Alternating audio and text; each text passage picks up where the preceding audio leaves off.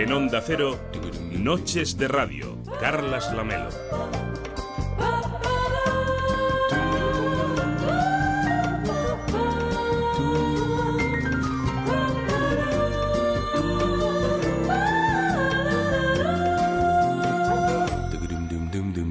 ¿Qué tal? Muy buenas noches. Hoy venía caminando por la Rambla y pensaba en que esta es la última semana de Noches de Radio.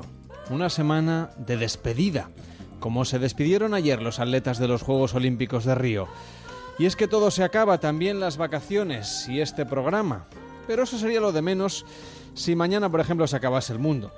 Nos iríamos de este planeta sin saber quién formará gobierno, quién ganará la liga, si Donald Trump habría conseguido llegar a la Casa Blanca o qué pasará en el siguiente capítulo de Las Campos.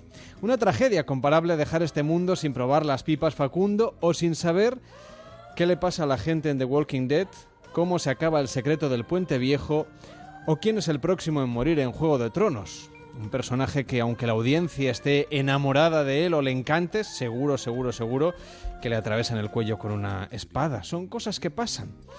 Estamos aquí tan tranquilos mientras se acerca un asteroide que podría impactar contra la Tierra en los próximos 150 años. Es muy poco probable, pero quién sabe. Quizá esta es nuestra noche dorada en las madrugadas de Onda Cero.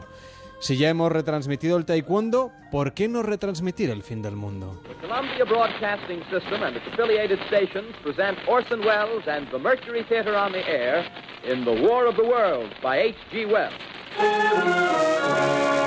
Pero no, no se preocupen, no me voy a poner en plan Orson Welles a inventarme una ficción radiofónica sobre una invasión extraterrestre. Para eso ya tenemos a Terelu y a María Teresa haciendo potajes en la Thermomix. Tampoco vamos a hablar de ciencia ficción, sino de las posibilidades reales de un impacto que altere las condiciones de la vida en la Tierra. Según las estadísticas científicas, es bastante más probable que nos carguemos nosotros el planeta. Que se acabe la vida aquí, la verdad que por culpa nuestra es bastante más probable que, que sea por culpa de un asteroide. Seguramente seremos nosotros quienes le demos sepultura a la Tierra, al paso que vamos, pero quién sabe. El fin del mundo, el fin de nuestros días, puede tener forma de apocalipsis, de virus silencioso, de guerra nuclear a gran escala, de Big Crunch o de invasión zombie. Mi esposa también lo hizo. Yo cogía cosas de supervivencia y mi mujer fotografías. Estarán en Atlanta. Eso es. ¿Por qué allí? Hay un campamento de refugiados. Enorme, decían antes de cortarse la emisión. Con protección militar, alimentos, refugio. Dijeron a la gente que ir allí era lo más seguro. Y está ese sitio de enfermedades. El Centro de Control de Enfermedades. Decían que investigaban cómo resolver esto. Si se acaba el mundo por una invasión, el primer sitio al que hay que ir es a un Decathlon o a un Carrefour para prepararse para la huida y no ir por ahí recogiendo fotos y recuerdos de la infancia. No sería lo más inteligente, aunque sí lo más romántico. Hoy en Noches de Radio nos preguntamos, ¿qué haríais si mañana supieseis a ciencia cierta que se acaba el mundo? Si esta fuera vuestra última madrugada, 93 343 54 50, noches arroba onda cero punto es, facebook.com barra noches radio y arroba noches radio en Twitter.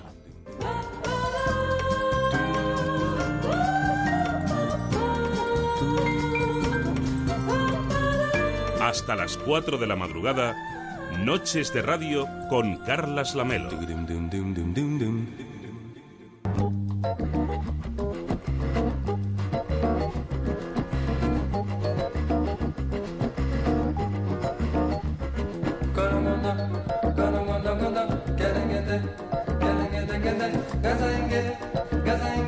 34, las 12 y 34 en Canarias, dice Julio César, sentarme a escuchar música y nada más, empezar a fumar, dice Merche Álvarez.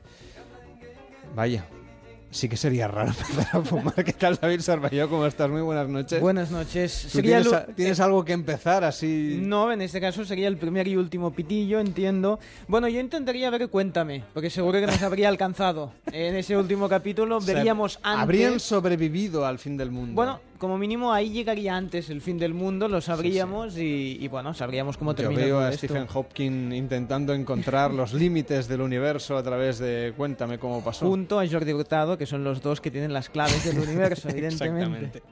Bueno, ¿hoy de qué vamos a hablar? Bueno, hoy vamos a hablar, aprovechando que el río pasa por el Pisuerga, vamos a aprovechar que ah, ha habido eh, la ceremonia de clausura con el primer ministro japonés y todo el espectáculo para hablar de un fenómeno que es el de las reacciones. Esos vídeos de internet que se hacen virales no por el hecho en sí, sino por cómo reacciona la gente a ellos cuando los está viendo. Pero ya que preguntabas lo, de, lo del fin del mundo, podríamos empezar con unos vídeos que se han hecho, que se han hecho virales eh, de unas lluvias muy fuertes que han pasado en, en Rusia estos días, donde la media que cae de agua en un mes ha caído en un solo día, o sea, en medio día prácticamente.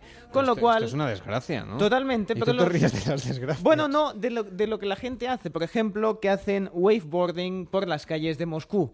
Aprovechan para hacer directamente esquí a muchas gentes y no solo lo hacen, sino que lo comparten en la en la red y entonces podemos eh, escuchar eh, lo que sería el combinar el claxon con el sonido del agua, cosa que habitualmente no es muy común, pero que la gente comparte y sobre todo visualiza en sus tiempos libres en internet. Hombre, Es si te decir, pasas la vida viendo esto, que se acabe el mundo, te da igual, ¿no? Sí, bueno, como mínimo ya lo has visto. Para lo que vas a sí. hacer en, Sí. en el planeta, pues casi- exactamente, exactamente. Ahora es, es el momento ya de hablar del primer ministro japonés, eh, Shinzo Abe, al que para mantener en, el anonimato, como hacemos aquí siempre, le llamaremos Presi, simplemente. E- ellos tienen presidente en Japón. Son cosas que, bueno, que echamos de menos aquí en este país, pero de vez en cuando está bien que, que los haya, ¿no? Y También tienen emperador, nosotros ya hace tiempo que no. Imagínate. Pero no sé si hay alguien que le eche de Bueno, sí, eso es otro tema. Bien, el tema está en que eh, hicieron, bueno, la ceremonia de clausura, ya como, a- como adelanto de sus Juegos Olímpicos, pues eh, hicieron un espectacular eh, montaje en el que el primer ministro japonés aparecía en Tokio, hacía un agujero en el suelo y como si fuese Mario Bros, hacía unas... Perdona, es Anthony Blake. Totalmente, totalmente. Estaba por preguntarle el número que iba a ganar en el sorteo de Navidad. Entonces hace una mega tubería que traspasa todo el planeta y aparece. De las que le gustan a Putin. Totalmente, totalmente, lo tenía controlado. Y aparece directamente en Maracaná, ahí patapam. ¿Dónde está el tema? Bueno, en las reacciones, pero sobre todo lo que nos interesa de, de lo que pasó en televisión española es que Paloma del Río, esa mujer que lleva como Jordi Hurtado 200 años retransmitiendo sobre todo la gimnasia, es la señorita spoiler. Digamos que tiene tendencia, ya pasó en la ceremonia inaugural, de contar todo lo que pasa antes de que pasa.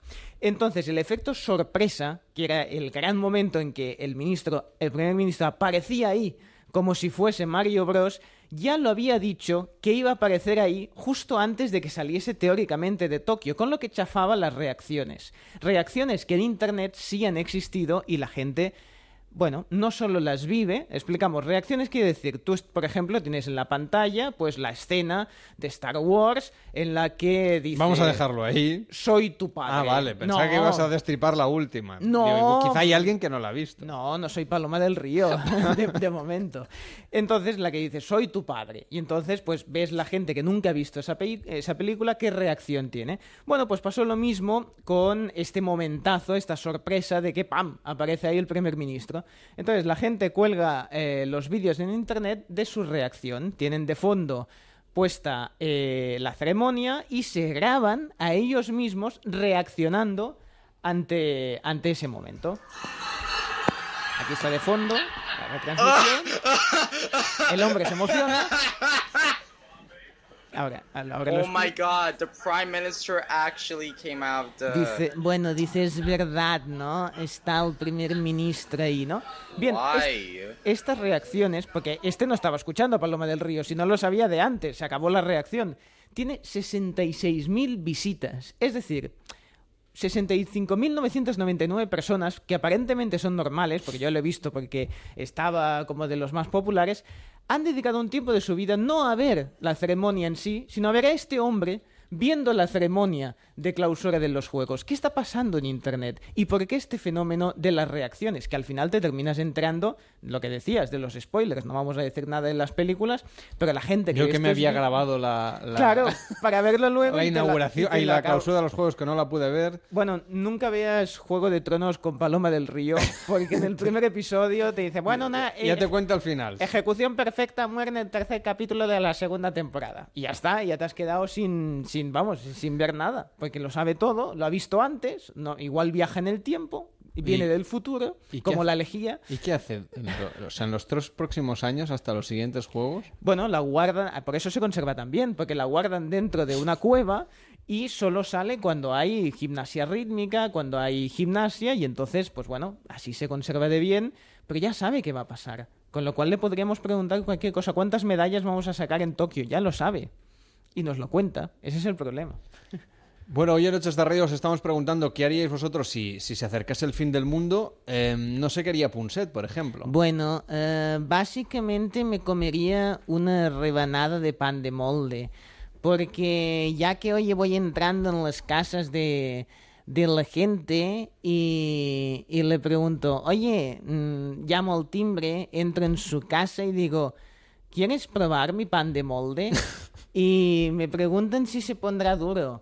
Y bueno, no sé qué contestarles a veces, ¿no? Pero me lo paso muy bien, ya que no tengo programa de televisión, me como el pan de molde. Que también está bien. Ah, Por supuesto. Ay. Pasar una madrugada con, con pal de molde. Bueno, hoy en Noches de Radio hemos comentado algunas de las cosas que podéis hacer si se acaba el fin, en fin, si llegase el fin del mundo. O podemos seguir leyendo, por ejemplo, algunos comentarios. Dice José Manuel, dice, mañana no, por Dios, por Dios, dice, ya si eso para septiembre, cuando acabe Noches de Radio. Hombre, muchas gracias que nos dejáis acabar la temporada.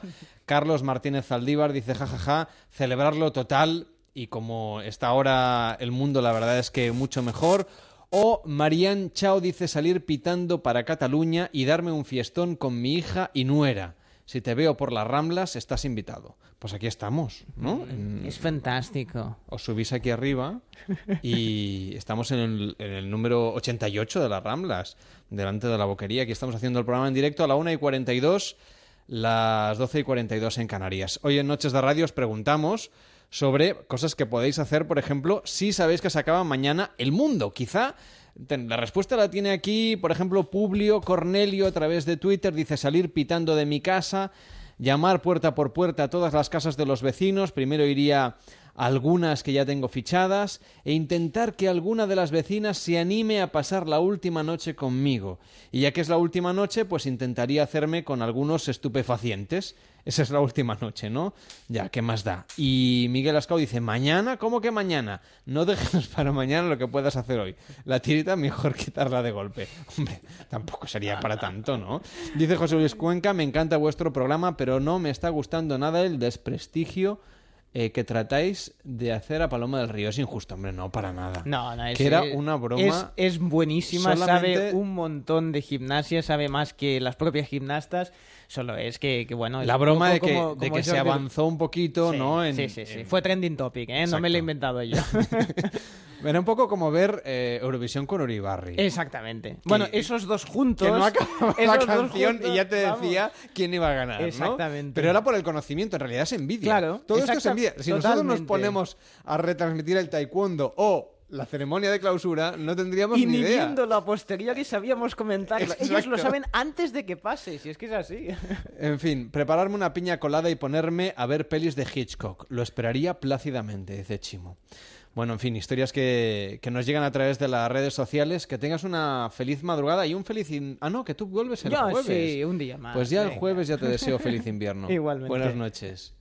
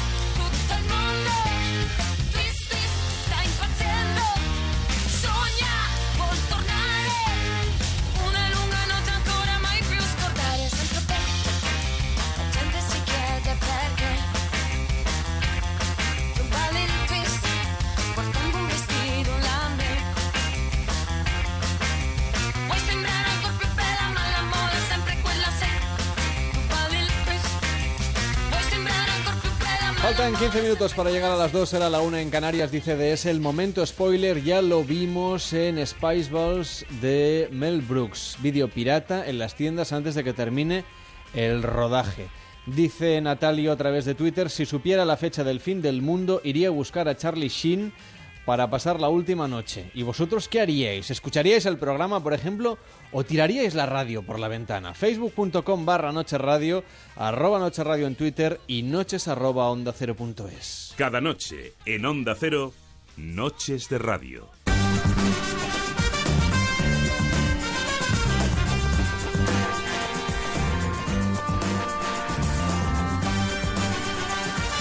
Pensáis que todo son tonterías sobre esto del fin del mundo, que en la segunda hora vamos a entrevistar a Josep María Trigo, que es astrofísico del CSIC en el Instituto Nacional del Espacio y que nos va a explicar hasta qué punto hay riesgo o no de que impacte un asteroide en la Tierra, que parece ser que la cosa no es tan poco probable. ¿Qué tal, Mar Mayolas? ¿Cómo estás? Muy buenas noches. Buenas noches. ¿Tú qué harías Bien. en la última noche del fin del mundo? Eh, no estaría aquí. No. Mm, creo que no. ¿Cómo que no? Yo estaría aquí retransmitiéndolo. Sí, no, yo no lo sé. A través Creo de la radio. Creo que no. Yo me apunto bastante a la teoría del monologuista de esta noche, que es Ricardo Castella, un monologuista que nos habla de qué pasaría o qué haría él en- si llegara al supuesto fin del mundo. Claro, él sobre todo se plantea una, una hipótesis. ¿Por qué tenemos que llegar al fin del mundo para hacer una orgía, Carlas? ¿Por qué tiene que llegar el momento apocalíptico? ¿Verdad? Cualquier Para- momento es bueno Es para- bueno, claro. para una y nos orgía. lo explica Ricardo Castella. Dale. La gran orgía del fin del mundo. Porque estamos todos de acuerdo en que en el fin del mundo va a haber una orgía minina, ¿eh? De todos con todos. ¿Eh? A mí es que me gustan altos y morenos. Ese día no va a ser tan especialista, bonita. ¿Sí o no? O sea, cuando. Cuando falte mucho, no. O sea, cuando falten días, no, pero cuando falten 20 minutos. A mí ahora mismo entra alguien por esa puerta y dice, faltan para el fin del mundo 20 minutos. Yo la palabra mundo ya la escucho con los pantalones por aquí. ¿O no? Que a lo mejor vosotros sois de otra, de otra pasta, ¿sabes? Pues dicen, faltan 20 minutos para el fin del mundo y decir, ay, pues mira, me da tiempo a hacer la trimestral del IVA, ahora vengo. Venga, venga. ¿Tú te imaginas que hay una gran orgía y que eso a toda una generación que te pille mayor la rabia que tiene que dar eso, hombre? Llegar al más allá y te digan, ¿has estado en el fin del mundo? Sí, ¿qué tal la orgía? Me quedé en casa con los nietos, muy bien. Muy bien, ¿eh? O sea, nosotros toda la vida cotizando y cuando hay algo de culear son nuestros hijos los que van. ¿No me parece bien? Os quería pedir un favor, o sea, ¿y si entre todos hacemos un esfuerzo para tratar de adelantar el fin del mundo? ¿Eh? Ahora cuando lleguéis a casa, abrid los grifos a tope. Chorro, chorrete, chorro, chorrete. De la cadena como si fuera un yo-yo. Tinguin, tinguin, tinguin, tinguin, tinguin. ¿Eh? Las ventanas abiertas, la calefacción a tope. ¿eh? La tele encendida todo el día, dos ordenadores que tengáis, 24 horas puestos. Hay que pensar otra cosa porque eso ya lo estamos haciendo todos. sí. Ahora falta otra cosa. Ahí lo que me da rabia de verdad, estoy hablando en serio. O sea, realmente que un grupo de gente adulta y libre, como los que estamos hoy aquí, por ejemplo, o sea, de verdad, ¿se tiene que acabar el mundo para que montemos una orgía? Hombre, pues por ejemplo Jorge González dice, ahora nos dicen que se acaba el mundo y la gente entraría en pánico. Depende, si has escuchado este monólogo, quizá no tanto, ¿no? No lo sé, la verdad. Oye, que te pille al menos haciendo lo que te apetece, ¿no? Yo seguro la que el trime- IVA no lo estaría Tú por si acaso haz la trimestral. No sea que te, te persiga Montoro al otro, al otro barrio. Podría ser, Y te vaya por ahí ser. buscando. Bueno, Nazario dice, le esperaría y le diría cinco minutitos más y nos pone una foto del gato de Rec a través de Facebook que nos llega ahora mismo. No sé, yo, yo lo que haría sería retransmitirlo. Y si tuviese mucho, mucho tiempo libre, volvería a ver Farmacia de Guardia.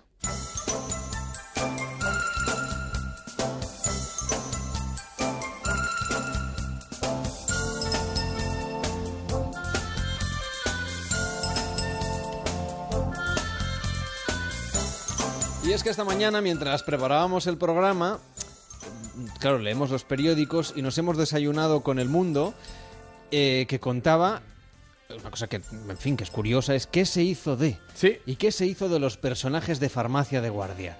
Y contaban algún detalle, Mar Mayolas, en, en fin, se ha buscado su... se ha vuelto a ver toda la serie esta tarde, ha estado Sí. toda la tarde viendo... Sí, sí, sí. Farmacia de Farmacia Guardia. de Guardia sin parar. No le ha pasado nada grave, no lo hemos tenido que llevar a urgencias. No ha envejecido mal esta serie, ¿eh? ¿No? Mira, el otro día vi Cazafantasmas. Y fatal, sí. fatal, pero, muy mal. Y esta, bueno, a ver. Tampoco tiene efectos especiales. Hombre, yo creo que ahora en prime time le costaría. Bueno, no sé, la pones en televisión española y funcionaría, ¿eh? Bueno, no sé. Yo creo, ¿eh? No lo sé. Bueno, hablamos de la serie Farmacia de Guardia, una serie que se estrenó el 19 de septiembre en Antena 3 y llegaba, como decíamos, una de las series más familiares que se recuerdan de los últimos tiempos. Sube, sube la sintonía porque esto es de pelos de punta. A ver que se acaba ya, qué mala pata hemos tenido. No pasa nada. Que se estrenaba, decías, el 19, 19 de septiembre. ¿De qué año? Del año 1991. Una serie que O sea, constaba. no había ni Juegos Olímpicos en Barcelona, fíjate. No, le quedaba poquito ya. Una serie de cinco temporadas y con un total de 169 capítulos, que me los he chupado hoy. Todos, hecho el primero al último. con dos teles, una a cada lado, porque Pero- no le daba tiempo. Sí, sí, pero como todas las grandes series eh, que dan fama a sus actores, luego muchos de ellos eh, pasan por el, por el absoluto olvido. Hoy vamos a repasar qué ha sido de los actores de farmacia de guardia. Escuchamos un primer corte. Es que con los niños nunca se sabe. Yo, a la mía, es que la tengo vigilada todo el día. Pero sargento, si la cría tiene dos meses. Pues por eso mismo. Prevención. Prevención. Pues no creo que sea muy útil, ¿eh? ¿No tiene una más reciente, eh? Hombre, Pili, ¿qué pasa? ¿Que no podías haber traído otra? Es que está tan rico. Yo tengo aquí una, es de hace unos días. Ah, sí, sí, esto sí, desde luego. En este refleja más su personalidad, su carácter, su actual fisonomía. Es así. Tendrán noticias nuestras. Vámonos, María de la Encarnación. ¡Para adentro, Romerales! Hombre, el sargento Romerales. Sargento Romerales, ¿eh? Qué, qué poco sargento era ese hombre, ¿no? Bueno, era, era un personaje muy entrañable. Hay que viajar a los 90 para entenderlo. A punto esto. de jubilarse también, ¿eh? El sargento Romerales ya tenía una edad. Bien, vamos a hablar del primer personaje protagonista que es Concha Cuetos, el papel de la mítica farmacéutica Lourdes Cano, que... Que ahora anuncia cosas en la tele de vez en cuando. Sí, de vez en cuando. De hecho, mm, a partir de ahí no... No, sé- no recuerdo qué, pero sé que es algo Y yo la vi de la en, farmacia. en qué tiempo tan feliz también, cantando y bailando. Bueno, ¿dónde si no? Claro. Ahí pasan todos. De hecho, no consiguió nunca desembarazarse del personaje y no pudo repetir el éxito de la serie. De ahí, Cuetos eh, pasó por el teatro y no volvió, como decíamos, a enfrentarse a la televisión hasta hace relativamente poco con una serie que se llama Rabia. Tiene dos hijos, Laia Ripoll, que fue Premio Nacional de Literatura Dramática en el año 2015, y también Juan Ripoll.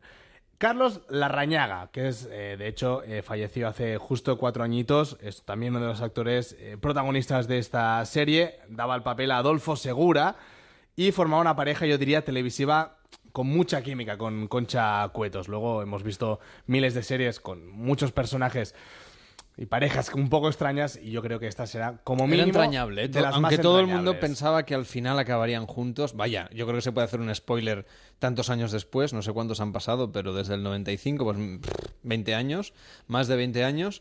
Eh, Yo creo que se puede contar que al final, pues eso, quedan como amigos, ¿no? Sí, sí, sí, sí, Y- como amigos. Y ya está. No, no acababan juntos. De hecho, al final No de era todo como vamos a escuchar... por ejemplo. No, no, no, escucharé... A ver, es que... Salvando las distancias. Hoy en día sí que no colaría una serie donde la pareja protagonista esté cinco temporadas sin separarse. Eso no puede pasar.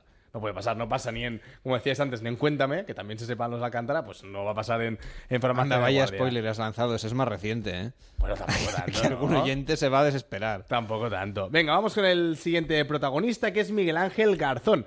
Era el que muchos consideraban en esa época el adolescente ídolo juvenil del, del momento.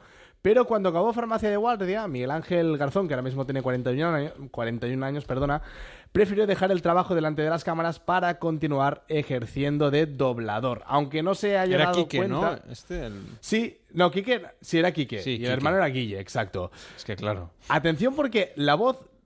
Es que la gente dice, "Ah, doblador, doblador. Pero ¿qui- ¿a quién dobla? ¿Mm? La gente que sigue las series, por ejemplo, como ¿Cómo conocí a vuestra madre? Es Barney Stinson. ¿Qué me dices? De verdad. De verdad. ¿Me Luego estás vamos a escuchar... que Guille de, de farmacia de guardia... No, Sí, o Quique, ya no sé. de Quique. Farmacia de Guardia Quique de es farmacia de la guardia. voz de Barney Stinson en Cómo conocí a vuestra madre. Así que atentos si seguís la serie porque él es el doblador. Vamos luego con el siguiente personaje, que era Guille, Julián González, sin duda uno de los personajes más icónicos de Farmacia de Guardia, un niño pelirrojo, rebelde. Julián González, que actualmente tiene 36 años, consiguió algo, Carlas, que es muy complicado, que es al final eh, dejar de ser un niño prodigio y convertirse en un joven con trabajo. eh, de una forma un poco más, más constante. Primero pasó por la serie Menudos mi padre, gran serie. también, sí, sí, sí. La serie, sí, sí, protagonizada por el Fari, pero donde repitió fama fue después en Compañeros, donde estuvo eh, desde el principio hasta el fin cosechando pues un éxito imparable. Desde entonces no ha vuelto a triunfar en la pequeña pantalla. Y cerramos con los protagonistas de la serie de Farmacia Guardia con Eva y Santa. Y es que el éxito actual de esta actriz, que la podéis eh, recordar por la serie La Farmacia Guardia, actualmente tiene 45 años, era Isabel, que era la hija mayor de Lourdes y Adolfo, una hija que vivía en Canarias y que de vez en cuando pues se dejaba caer por la farmacia. De hecho, actualmente es una de las grandes protagonistas de la serie Aquí no hay quien viva. Mucha gente no la recuerda porque en esa época era muy jovencita, pero la verdad es que es un- de las pocas que aún sigue en la pequeña pantalla y triunfando fuerte como con esta serie de humor de vecinos. Hoy en Noches de Radio os estamos preguntando vosotros qué haríais si fuera el fin del mundo. No sé si mm, ver Farmacia de Guardia sería el mejor No lo plan, sé, pero si te es el que ha hecho Mar Mayolas Si esta te noche. parece, sí. Porque no se acaba el mundo, ¿eh? Si te parece, escuchamos... Que tú sepas. Que yo que sepa. hasta las 4 nos queda tiempo. Ah, pero nos pillan las Para ramas. contarlo. Estamos bien aquí. Escuchamos el final de Farmacia de Guardia. Adolfo, solo siento una cosa. ¿Qué? Que he perdido mil pesetas en la porra de Chencho. Pero Romerales se ha forrado y como íbamos a medias... Pero bueno, será posible. Hay que estar a todas, Lulitas. Hay que estar a todas. ¿Mm? Oye, ¿te parece que cambiemos el cartelito ese de la puerta? Me parece. Bueno, qué momento, ¿eh? Cerrado por amistad. Así se cerraba la serie. ¿Tú te acuerdas? ¿Tú viste ese Sí, yo era pequeño, en era pequeño. Sí, lo vi en directo seguro. Tampoco había mucho más que elegir, pero sí que lo vi, sí que lo vi. Y bueno, es una serie Hombre, que yo creo, creo, muy bien. creo recordar que ese capítulo fue una de las emisiones más vistas, por lo menos de aquella década. Seguro. Mm, fue, en fin, yo creo que un drama nacional cuando se acabó Farmacia de Guardia. Luego ya llegaron otras cosas, llegó Emilio Aragón y su médico de familia, otro drama nacional. Y, en fin, eso y Juego de Tronos están ahí. ahí. Es que para los dramas somos buenos. Para la comedia, un poquito más justos, pero para los dramas. Bueno, que funciona- esto era en realidad una comedia. En fin, historias que nos llegan a través también de las redes sociales, en Facebook, en Twitter. Dice Jorge, está la que se avecina, aquí no hay quien viva, acabó hace años. Ah, está en la que se avecina, que lo hemos dicho al revés. Bueno, es que al final, ¿qué más da? Estaban ¿Qué las más dos, da? ¿Qué más va aquí? Sí, estaban las dos. ¿Qué más da si son, son parecidas? Yo diría de que- hecho, son casi iguales. Sí, son crossovers, diría, ¿eh? Exactamente.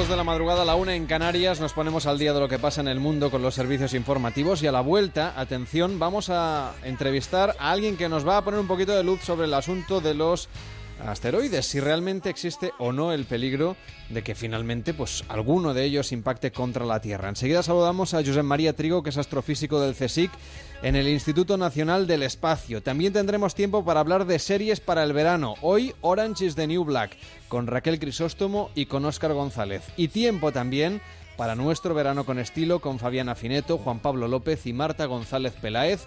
Hoy con las tendencias que se van a llevar la semana que viene, a partir de la vuelta, más o menos la semana que viene. Es decir, cuando llegue eso de la vuelta al cole que ya se anuncia en la tele, en la radio y hasta en las paradas del metro. Así que damos un paseíto por la actualidad y volvemos enseguida aquí en Noches de Radio. Hasta ahora mismo. Son las dos, la una en Canarias.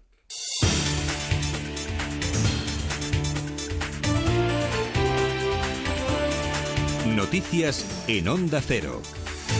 Buenas noches. El FBI ha descubierto casi 15.000 documentos inéditos sobre el escándalo de los correos electrónicos de la aspirante demócrata a la Casa Blanca, Hillary Clinton. La cifra supone casi un 50% más de los 30.000 documentos que en su momento entregaron a las autoridades los abogados de Clinton, un asunto que, como era de esperar, ha vuelto a colarse la campaña presidencial Laura Rubio. Aún está por ver si la evaluación final de estos correos será publicada a tiempo de afectar a las elecciones de noviembre, aunque el objetivo que se ha marcado el FBI es tenerlos disponibles a partir del 23 de septiembre, una polémica que se desató a comienzos de 2015 cuando varios medios revelaron que durante los cuatro años de Clinton al frente del Departamento de Estado, la secretaria usó una cuenta personal para sus comunicaciones con un servidor privado. En rueda de prensa, el portavoz del FBI, Mark Toner, había asegurado que de momento desconocen cuántos de estos correos son nuevos o ya habían sido revelados.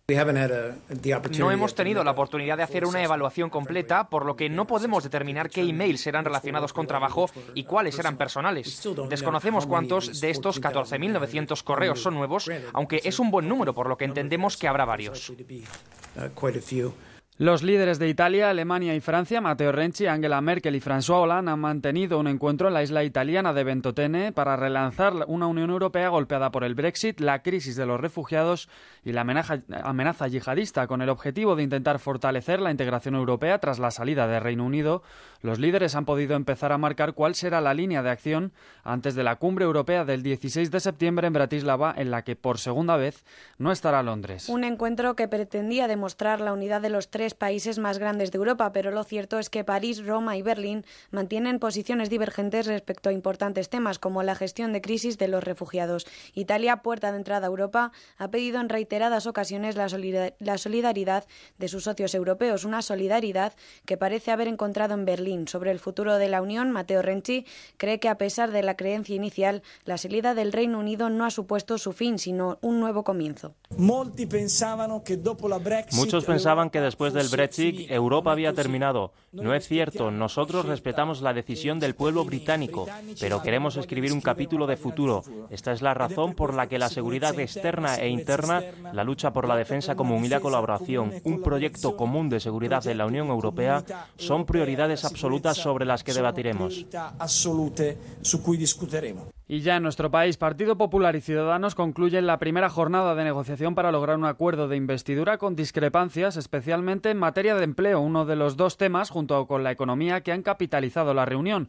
Hoy se reanudan las conversaciones entre los equipos negociadores de ambos partidos, aunque se van a aparcar las dos cuestiones laborales sobre las que no existe consenso aún, el modelo de contratación y las cuotas de los autónomos, Javier Atard. Una de las promesas electorales de Ciudadanos, el contrato único es de momento el principal escollo de la negociación, aunque el trato a los autónomos, los complementos salariales y la llamada mochila austriaca de indemnización también son puntos de cierta fricción. El viernes es el día señalado para cerrar el pacto, aunque tienen tiempo hasta el martes día 30, que es cuando arranca el debate de investidura, para cerrar esos obstáculos, obstáculos que Ciudadanos reconoce y el PP ve salvables. Miguel Gutiérrez y Fernando Martínez Maillo. Hay cosas en las que estamos pues eh, muy de acuerdo, pero hay otras que lógicamente pues tenemos que abordar con más delicadeza y evidentemente pues sí, la parte de empleo, cómo generar ese empleo de calidad, ese empleo sostenible, pues son condiciones eh, que, que en las que todavía nos queda mucho que hablar. Hay algunos puntos con los que tenemos eh, serias discrepancias y que estamos aparcando para el final del proceso. Y también hay un alto nivel de coincidencia. Yo creo que estamos avanzando. Ahora mismo no existe ningún obstáculo insalvable. El fabricante automovilístico alemán Volkswagen ha anunciado que va a interrumpir la producción de sus modelos Golf y Passat en seis fábricas en Alemania hasta finales de agosto por problemas con algunos suministradores externos de componentes, lo que afectará a casi 28.000 trabajadores. Y en deportes, el Valencia ha perdido 2 a 4 ante Las Palmas en el último encuentro de la primera jornada de Liga, Carlos Fernández Maza. Santi Mina ha anotado los dos goles del conjunto blanquinegro, Libaja, Viera y Kevin Prince Boateng han marcado para los canarios. En el otro partido disputado, el Leganés ha debutado con victoria en la máxima categoría. Los madrileños han ganado 0-1 al Celta de Vigo con un gol de Víctor Díaz. Además, este martes el Villarreal disputa la vuelta a la previa de la Liga de Campeones. En la ida al Mónaco se impuso por 1-2 en el Madrigal y en la vuelta a España el francés Alexandre Geniez se ha impuesto en la tercera etapa que ha finalizado con la extensión al mirador de Zaro. Rubén Fernández es el nuevo líder y Contador ha cedido 28 segundos con Valverde y Frum. Con el deporte terminamos. Más noticias a las 3, las 2 en Canarias y de forma permanente en nuestra web ondacero.es. Síguenos por internet en ondacero.es.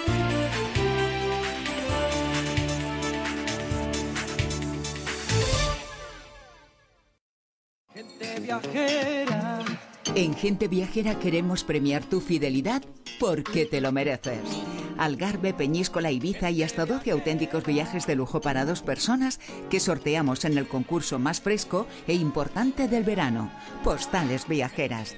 ¿Cómo conseguirlos? Solo tienes que enviar una postal viajera a genteviajera@ondacero.es o a Onda Cero Ramblas 8894 cuarta planta 08002 Barcelona. Y es que en Gente Viajera nos gusta compartir tu tiempo de ocio.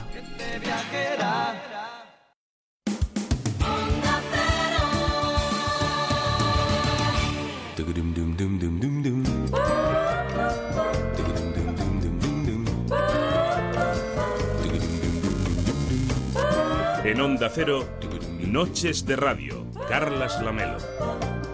Dos de la madrugada y seis minutos, la una y seis en Canarias. Esto es Noches de Radio. Estaremos aquí un ratito más hasta las cuatro, serán las tres en Canarias. Leyendo, por ejemplo, lo que nos contáis en facebook.com barra Noches Radio, dice David Ruiz.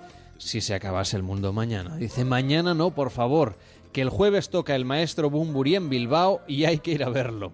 Bueno, pues quizá mm, es una buena opción. Quizá convencemos al asteroide para que se vaya o vengan más tarde. Dice Rodrigo Java, pues diría por fin. Nos cuenta a través de Twitter. Ya sabéis también que nos podéis llamar en directo al 93 343 54 50. Dice Postureo Español a través de Twitter. Perfecto para no madrugar mañana. Nos vamos hasta Barcelona. ¿Qué tal, Alberto Bonanit? Hola, Carlos, ¿qué tal? ¿cómo estamos? ¿Cómo va la madrugada?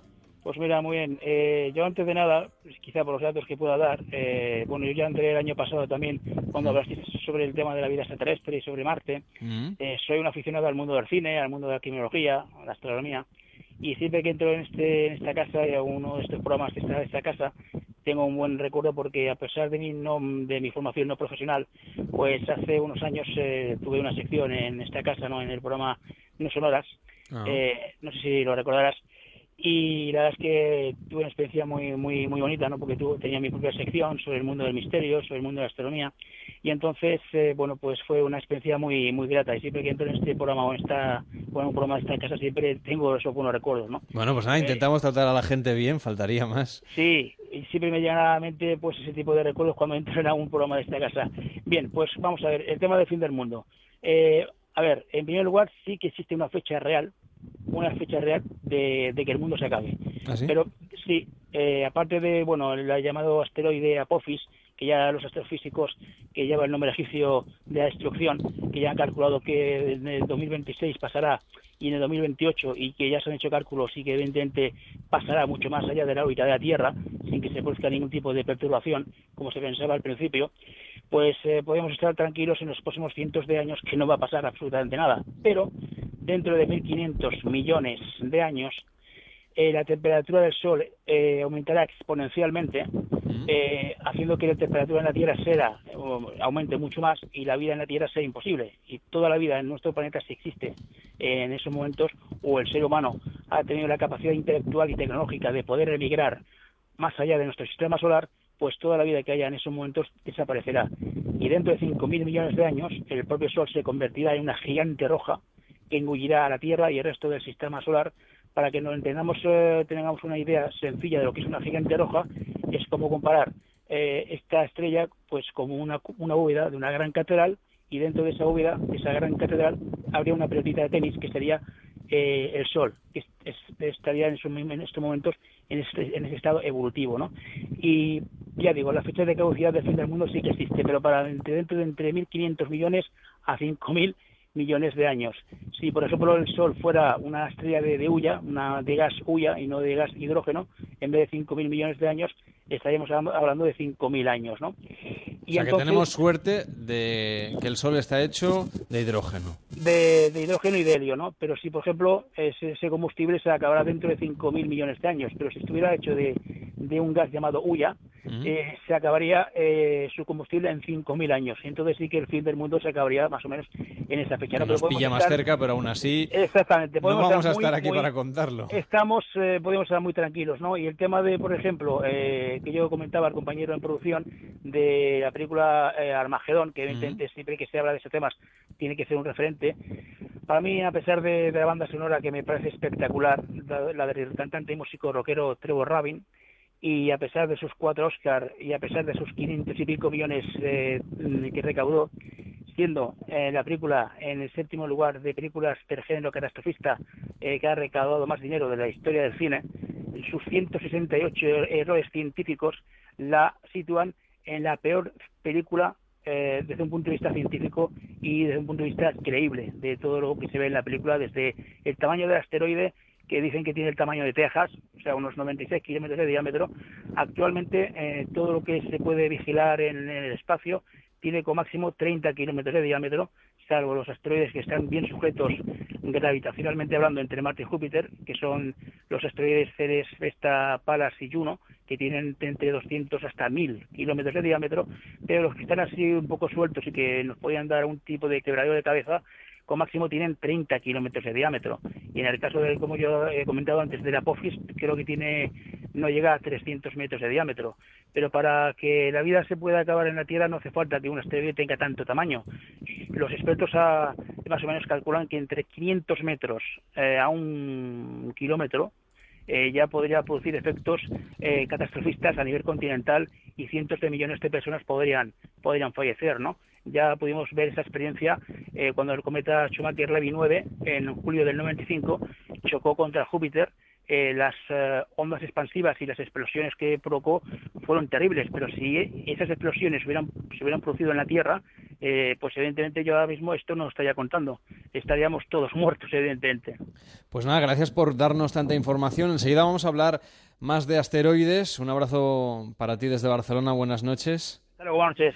porque justamente el 8 de septiembre de 2016 la NASA enviará una misión especial para visitar Llegará este, en fin, esta misión especial en, en, agosto de 2018. Estaremos aquí para contarlo, esperemos.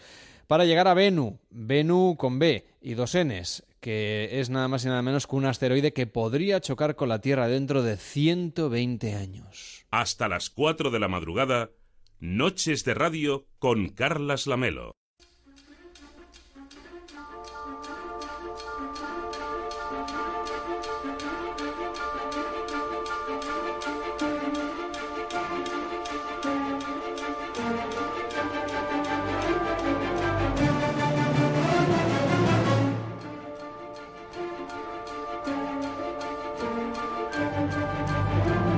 Vamos a ver, solo hay una probabilidad de impacto del 0,037%, pero es una probabilidad que nos hace preguntarnos si estamos en peligro en el planeta Tierra, si lo estamos teniendo en cuenta que cada día ¿eh?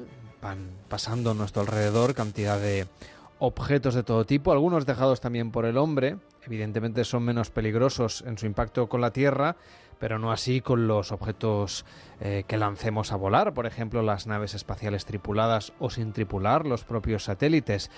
Hay basura espacial, de la que hemos generado nosotros, pero también una inmensa cantidad de cuerpos celestes que están volando y que algunos pueden llegar a impactar contra la Tierra. Hoy estamos hablando de la roca Bennu, así se llama, así la han bautizado. La NASA ha enviado una, una sonda, en este caso un asteroide, que podría chocar contra la Tierra. Lo que no sabemos es si ese choque, aunque es poco probable, si sería peligroso para los que aquí vivimos. Queremos saludar a Josep María Trigo. ¿Qué tal, Josep María? Buenas noches. Hola, buenas noches. Es investigador del CSIC, experto evidentemente en la materia, además es representante en España del Asteroid Day y tiene un libro, entre otros, publicado que se llama Las raíces cósmicas de la vida y experto además en la materia. Y además me parece que en Estados Unidos eh, estás a punto de publicar también un libro que tiene que ver con todo este tema que has coordinado, que has editado en tu caso, ¿verdad? Sí, efectivamente. Bueno, cuéntanos, hay pocas probabilidades, como yo decía, un 0,037%. Eso no sé si es mucho o poco en la escala en la que nos estamos moviendo. Bueno, en la escala en la que nos movemos y dado que continuamente tenemos eh, ejemplos ¿no? de, asteroides que pasan próximos a la Tierra y estamos oyendo pues que existen eh, estas estadísticas ¿no? que pueden ser de generalmente de partes por millón o incluso menos, ¿no? Eh, como es el caso este que vemos con el asteroide Venus.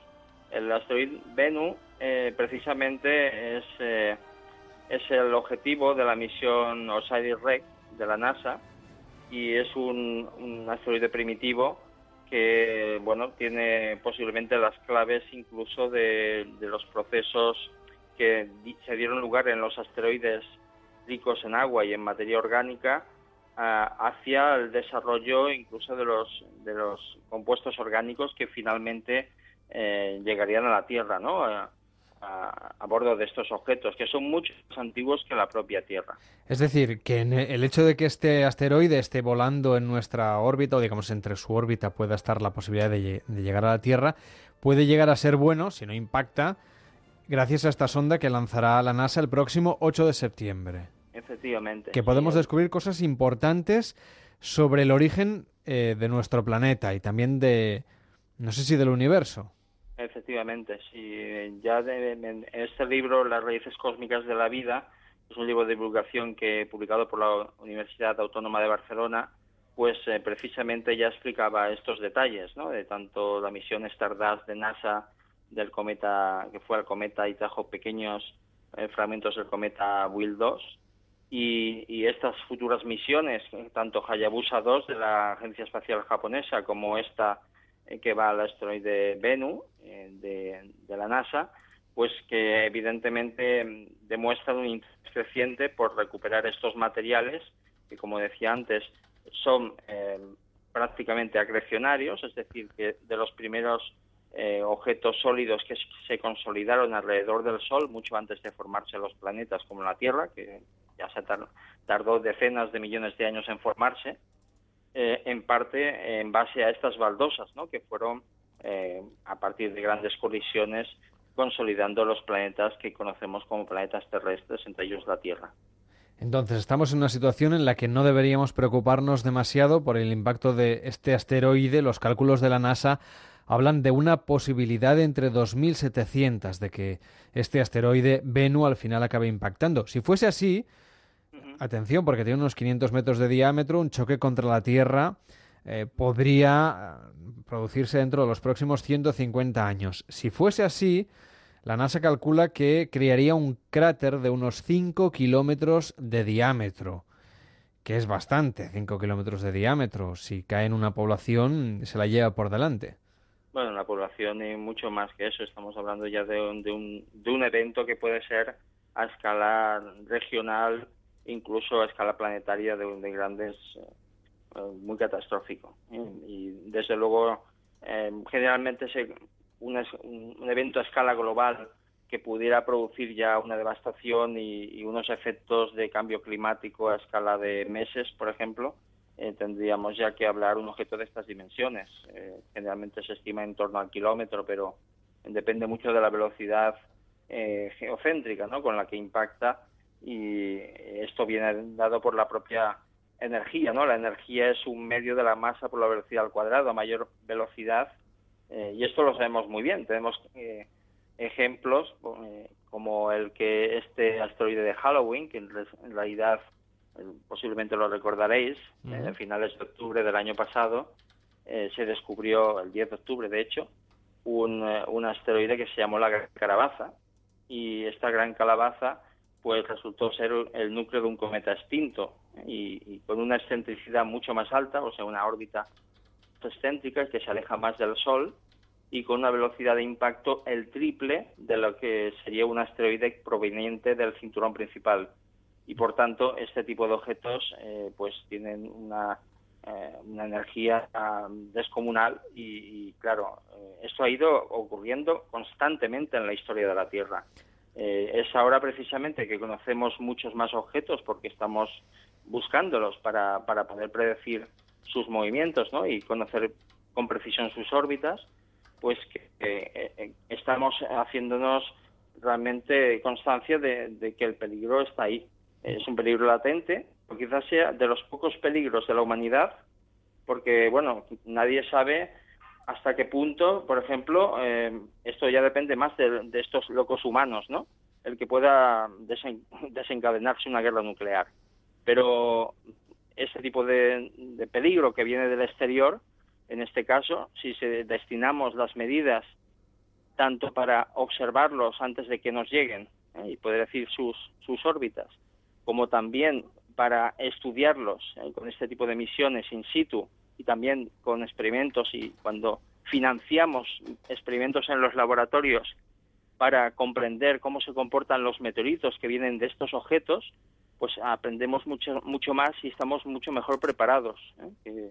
que, las típicas películas que quizás de ciencia ficción, el Armageddon, que simplemente es eh, convertir un, un peligro, un asteroide, en millones de trocitos que pueden ser incluso más peligrosos que el propio asteroide. Hay que desarrollar nuevas técnicas. ¿no? Eso es un poco lo que estamos desde el Instituto de Ciencias del Espacio eh, del, del aquí en Barcelona y desde el Instituto de Estudios Espaciales de Cataluña, el IEC. En este caso, por ejemplo, hablábamos de, del impacto de la Gran Calabaza, que pasó efectivamente bastante cerca de la Tierra. Hasta el año 2027 nos espera que pase otro... 400.000 kilómetros, ¿eh? que es un poquito más allá de la, de la distancia de la Luna. Un objeto que inicialmente, eh, estimándolo en base del- de, la, de la luminosidad del objeto y pensando que era un asteroide, se le dio menor importancia que tenía, porque de hecho los 300 metros iniciales se convirtieron también en unos 500 metros. ¿eh? Y por tanto estamos en un objeto también mm, posiblemente de un cambio de era, ¿no? Y, se descubrió muy con mucha Con antelación. solo tres semanas. Por eso Con digo, solo eh, tres semanas. es que eso quizás es lo más alarmante. Ahora sabemos, por ejemplo, ahora sabemos, por ejemplo, que en el 2027 sí que pasará el 1999 a N10, que tiene unos 800 metros y se acercará a una distancia similar al de la Gran Calabaza. Tenemos también situado sobre el radar, ¿no? Por decirlo de alguna manera, mm, este esta roca Venu. Pero yo no sé si, si eso nos dimos cuenta, esa gran calabaza que iba a pasar tres semanas antes, claro, ¿quién nos dice que, en fin, Nosotros estamos repetidamente diciendo que, por ejemplo, los resultados de la red de investigación sobre bólidos y meteoritos, que llevamos con diversas universidades y centros de toda España, entre ellos pues la Universidad Complutense de Madrid, la Universidad de Huelva, pues eh, este, esta gran red hemos hecho una serie de descubrimientos realmente impactantes, entre ellos que grandes bloques de tamaño de varios metros llegan desde órbitas de alta inclinación, de- donde prácticamente nadie está buscando asteroides. ¿eh? Y bueno, hay muchos tipos de asteroides, entre ellos estos que llegan desde alta inclinación podrían ser también cometas, fragmentos de cometas, eh, pero están también un tipo de asteroides que eh, viene caracterizado por el, asteroide tipo que se llama Damocles, que es un, asteroide con muy, muy alta inclinación, y eh, esto, este tipo de asteroides que siguen órbitas similares, pues se denominan damocloides. Y estos damocloides están ahí, pero claro, nadie los eh, ha ido monitorizando, porque de hecho la mayoría de surveys, de, de programas de seguimiento, hacen búsqueda de asteroides en el cinturón principal, es decir, relativamente próximos al plano. ¿eh? Sin embargo, de estas órbitas de alta inclinación pueden llegar objetos. Evidentemente son mucho menos frecuentes, pero están ahí, porque cuando un cometa se fragmenta o un objeto de estos se fragmenta, pues puede producir en todas las direcciones. Luego tenemos un gran, y si me lo permites, no sé si me alargo demasiado. No, no, adelante. Tenemos, tenemos otro punto eh, muy importante. Eh, a fecha de hoy no existe ningún telescopio espacial dedicado exclusivamente al estudio y al seguimiento y descubrimiento de asteroides en el rango infrarrojo y eh, desde la cual nos perdemos. Es imposible que podamos observar ningún objeto ni siquiera con tres semanas de antelación. Entiendo entonces que este telescopio debería construirse fuera del planeta Tierra. Sí, sí, efectivamente. En- Igual especie que tenemos telescopios dedicados, eh, Hubble, con la- bueno, los descubrimientos que eso ha supuesto y los y los diferentes eh, telescopios que ahora mismo están en, en marcha, ¿no? Que, que, que vienen a ser los seguidores de- del telescopio espacial, pues eh, evidentemente hay que desarrollar un- uno, uno o varios telescopios que nos permitan cubrir en todas las direcciones. Es por el bien de todos y por tanto eh, aquí sí que eh, debemos de, de- de exigir ¿no? que este- estos pasos se den cuanto antes. ¿Y, y de quién depende todo esto? ¿De la NASA, de la Agencia Espacial Europea? Bueno, de, de China, que por ejemplo está, está, digamos, emprendiendo su propio programa espacial con mucha energía. Depende de muchas cosas. Depende incluso que sepamos interpretar pues muchos de este- del legado, ¿no? El legado eh, que tenemos eh, bibliográfico, porque hay mucha mucha muestra y mucha evidencia también el, el legado paleontológico, pero en general es que realmente veamos a la ciencia, y esto es muy importante en un país que no apoya demasiado a la ciencia, pues eh, como realmente es nuestra amiga y como la vía de superar este tipo de problemas futuros, ¿no? Y este es uno que pertenece ahí, pero que, señores, esto ha estado siempre ahí, han caído millones de asteroides sobre el planeta Tierra y van a seguir cayendo. Eh, evidentemente no con la frecuencia, y que nadie se alarme, como para preocuparnos. ¿eh? Deberíamos estar bastante más preocupados de, de, de buscar vías de, vamos, de que nuestros gobernantes apoyen la investigación científica. En este caso, por ejemplo, si un asteroide de unas dimensiones considerables, como para realmente alterar el clima de la Tierra o si cae en una zona habitada, destruir una ciudad completa, ¿no? Estamos hablando de que este asteroide del que estamos eh, teniendo noticia, esta roca Bennu, atención porque además de, de la dimensión que tiene, liberaría una energía unas 70.000 veces superior a la bomba atómica de Hiroshima cuando cayó efectivamente sobre esta parte de Japón. Entonces, si nos enteramos, digamos, a través de este telescopio que se debería construir o de los telescopios ya existentes, con suficiente antelación de que un, en fin, un asteroide de estas características está viniendo, es que tampoco tendríamos mucho que hacer, más allá de desalojar la zona donde más o menos calculamos que va a caer. Porque Bueno, depende- como- todo depende absolutamente del margen con el que el asteroide se descubra. Claro, pero ¿podemos de- llegar a desviar su órbita, por ejemplo? Sí, sí, sí, sí que se puede. Y desde luego sí se podrá mm, con mucha mayor certeza. eh, cuanto más tiempo tengas, eh, y estamos hablando de, en este caso estamos hablando de pocos décadas, ¿no? Pero, pero bueno, cuando estamos hablando de asteroides que los observamos y luego pueden pasar incluso siglos hasta que el peligro real, pues estamos desarrollando en nuestros laboratorios eh, la vía también de desviar asteroides en base a, impulsos ¿eh? en que se, se producen. Esto es un trabajo que pronto verá la luz. Nos dicen, por ejemplo, a través de las redes sociales, si, eh, bueno, teniendo en cuenta que en lo que hay documentado sobre la historia del ser humano en la Tierra no ha habido impactos de este tipo, eh, quizá es por eso, ¿no? Apunta algún oyente, que no le prestamos demasiada atención a este asunto. Bueno, posiblemente, y esto ya lo digo, lo tengo bastante claro, porque he estado investigando en los últimos, la última década mucho de, de la interpretación que se hacía de este tipo de fenómenos eh, hace pocos siglos, eh, la caída de meteoritos y también de grandes bolas de fuego, etcétera, y muy posiblemente todo el legado bibliográfico que tengamos sobre todas las civilizaciones más antiguas eh, esté enormemente sesgado. Pero hay este tipo de, de eventos eh, que, que suce- sucedieron en el pasado y que están asociados al fuego venido del cielo y, y procesos de este tipo. Pu- Pudo ser incluso el de Sodoma y Go- Gomorra, ¿no? que, que sale en las escrituras.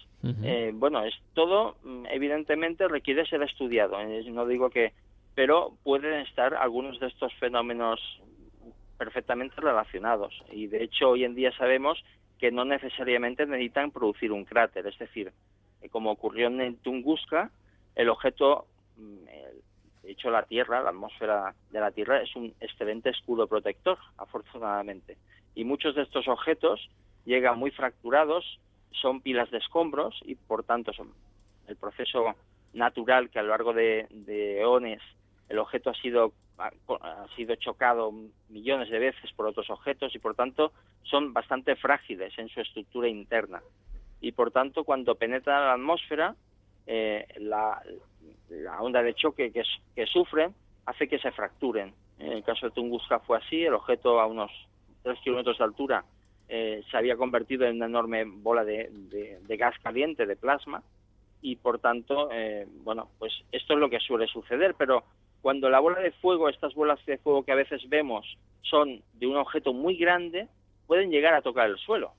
Y entonces estamos hablando de que el, el suelo mismo se funde eh, sin llegar a producir un cráter. Y esto es, por ejemplo, el caso de las tectitas eh, muy posiblemente que se han encontrado en Libia ah, o las que encontramos que In- Indochina. Estas quizás puedan producir, puedan proceder de un cráter o en el caso de las moldavitas que vienen de Moldavia, de la República Checa, vienen del cráter que hay en Alemania que se llama el cráter Ries. Y eh, bueno, hay fenómenos que no necesariamente necesitan un cráter y por tanto, de haber ocurrido hace pocos miles de años incluso, quizás no hayan sido interpretados como procedentes del espacio exterior, sino como un castigo divino, como cualquier otro. Entonces, bueno, todo esto requiere y se están haciendo descubrimientos continuamente de que el, legado estratigráfico, el legado que tenemos de, los fósiles a lo largo de la historia, pues demuestran que ha habido fenómenos continuamente de este tipo. Y por tanto tenemos que prestar atención porque, bueno, igual puede pasar de aquí a, a un millón de años o puede pasar de aquí a 10.000 años. Entonces eh, es algo para tomarnos bastante en serio. La alerta la hemos puesto hoy en Noches de Radio con Josep María Trigo, es investigador del CSIC y que además es representante en España del Asteroid Day y además también es autor de diversos libros de divulgación, como por ejemplo este, Las raíces cósmicas de la vida. Gracias por estar con nosotros y hasta la próxima. Buenas noches. Buenas noches y muchas gracias a vosotros. Noches de Radio. Carlas Lamelo.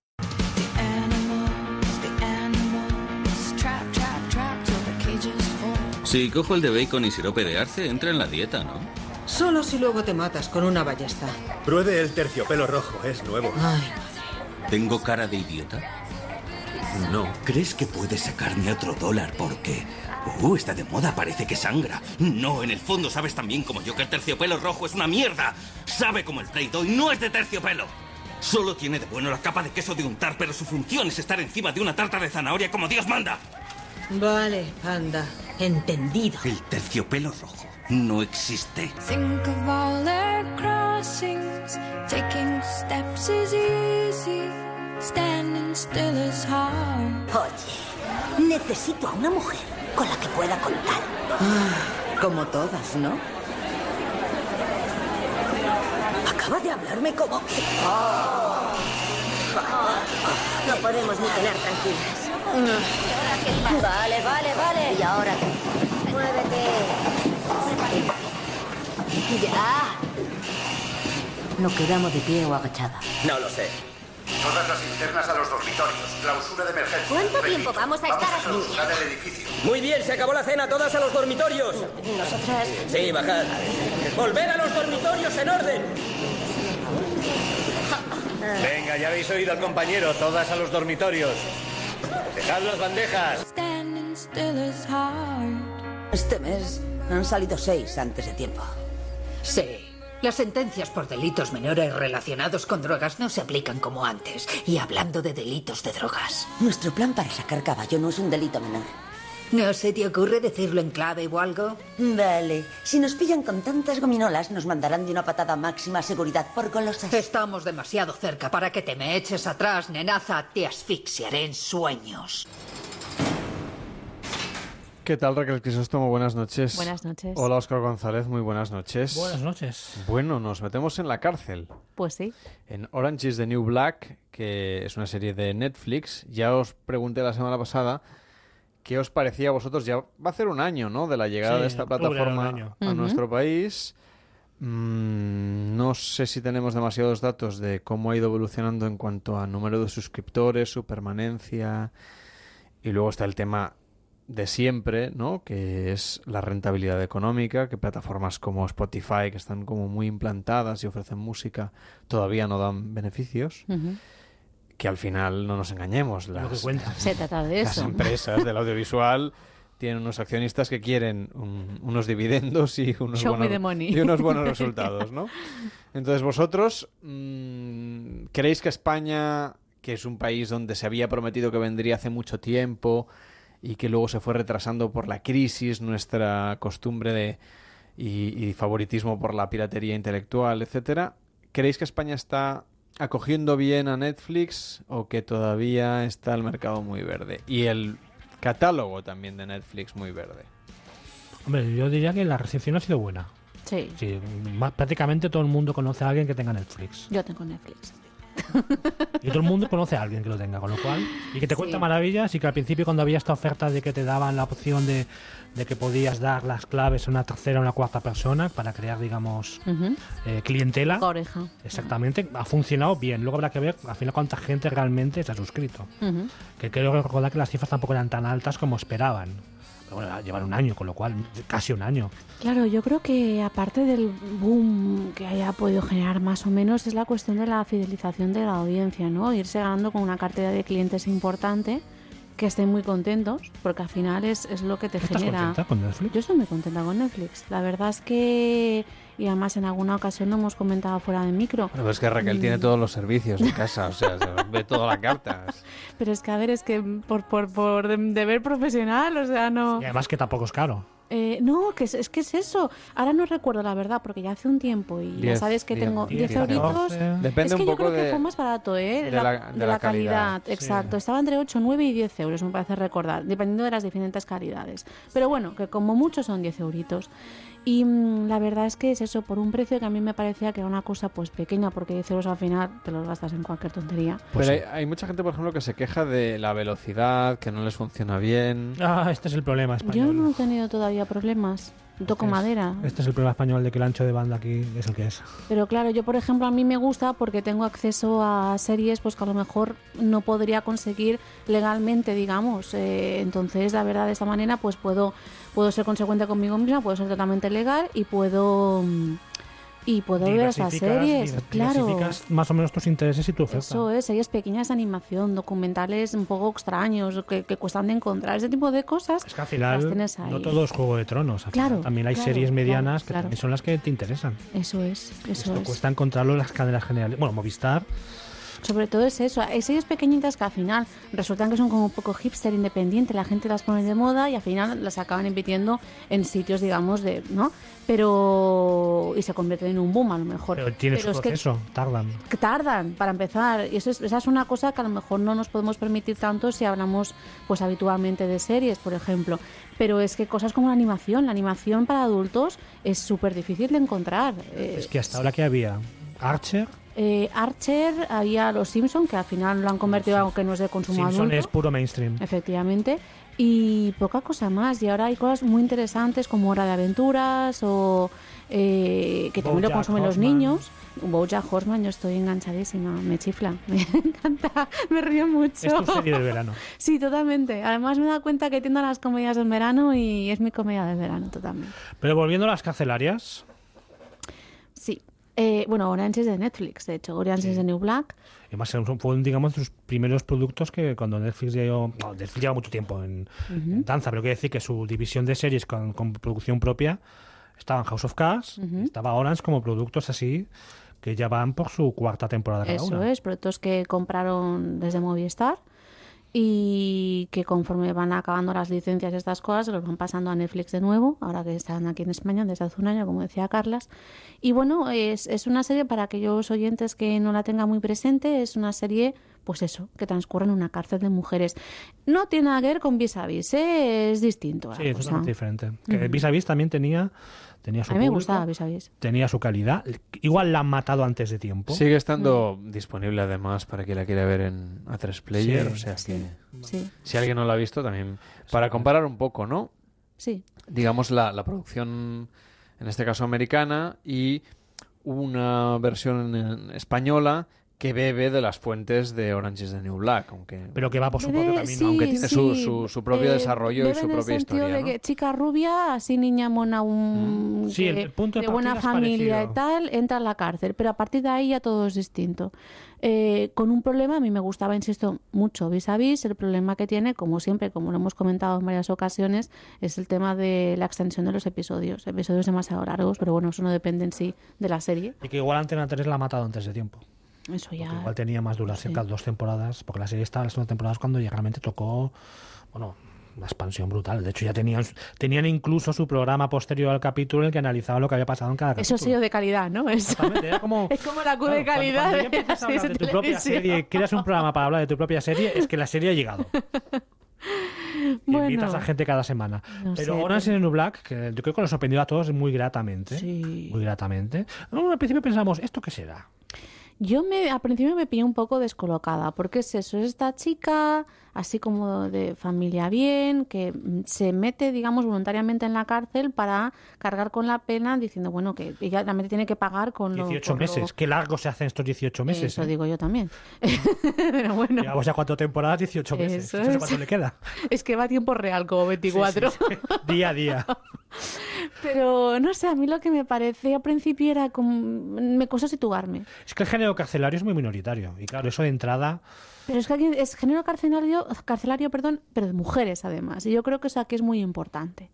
En la construcción de los personajes tan interesantes que nos van planteando, que además es una serie muy coral. Sí. Y además me parece que es uno de los méritos de la serie, en tanto que ya no, nos están explicando todavía la historia de esta chiquita, de, de acuerdo, perfecto, pero de otros personajes secundarios que al final te acaban Es lo más interesante. Para mí me interesan más Desde los luego. secundarios. Las historias que hay detrás de cada uno de los personajes. Desde Se luego. supone que cada capítulo nos cuenta más o menos el cómo han llegado a la cárcel. Mira, fíjate, para, para que sirva de ejemplo solamente, ya que estamos como tan bueno, tanto, tan hartos, digamos, tan, tan acostumbrados a, a que personajes principales mueran y demás en tantas series de televisión y Juegos de Tronos y tal, ¿no?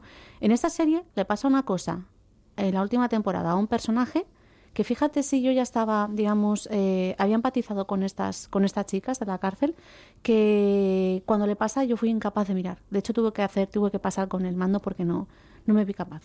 Porque realmente me sabía tan mal que le pasaba a aquel, aquel personaje que estaba al borde de la lágrima. Y a mí, a mí me cuestan esas cosas con la televisión, ¿eh? Y Sí, y además con ese último episodio. Eso es. Ese último episodio que está muy bien montado. Mm. No vamos a destripar, por No, supuesto. no, no, hasta aquí. Ya se lo, Ya está. se lo han contado a la gente, pero quien lo haya visto sabemos de qué hablamos. Eso es. Pero realmente es que esa es la gracia de la serie, que son los personajes que yo no creo que sean tan secundarios, todos son protagonistas. Sí, sí, es verdad. Y cada vez más Piper, que es el protagonista, la protagonista rubia. Quedan en segundo plano. cada vez- en el fondo yo creo que también cada espectador, oye, Piper, que cada vez nos interesas menos. Sí, sí. Tú y la otra, la, la morena. Nos interesan más por las que hay detrás, los, A los las- clanes, las latinas, las negras. Sí, las luchas blancas. internas, las rencillas y también esos momentos de humor tan magníficos porque yo reconozco que al principio no me reía demasiado, pero conforme avanza la serie han hecho una apuesta por el humor y por momentos dramáticos, insisto, pero también por el humor de una manera bastante habitual.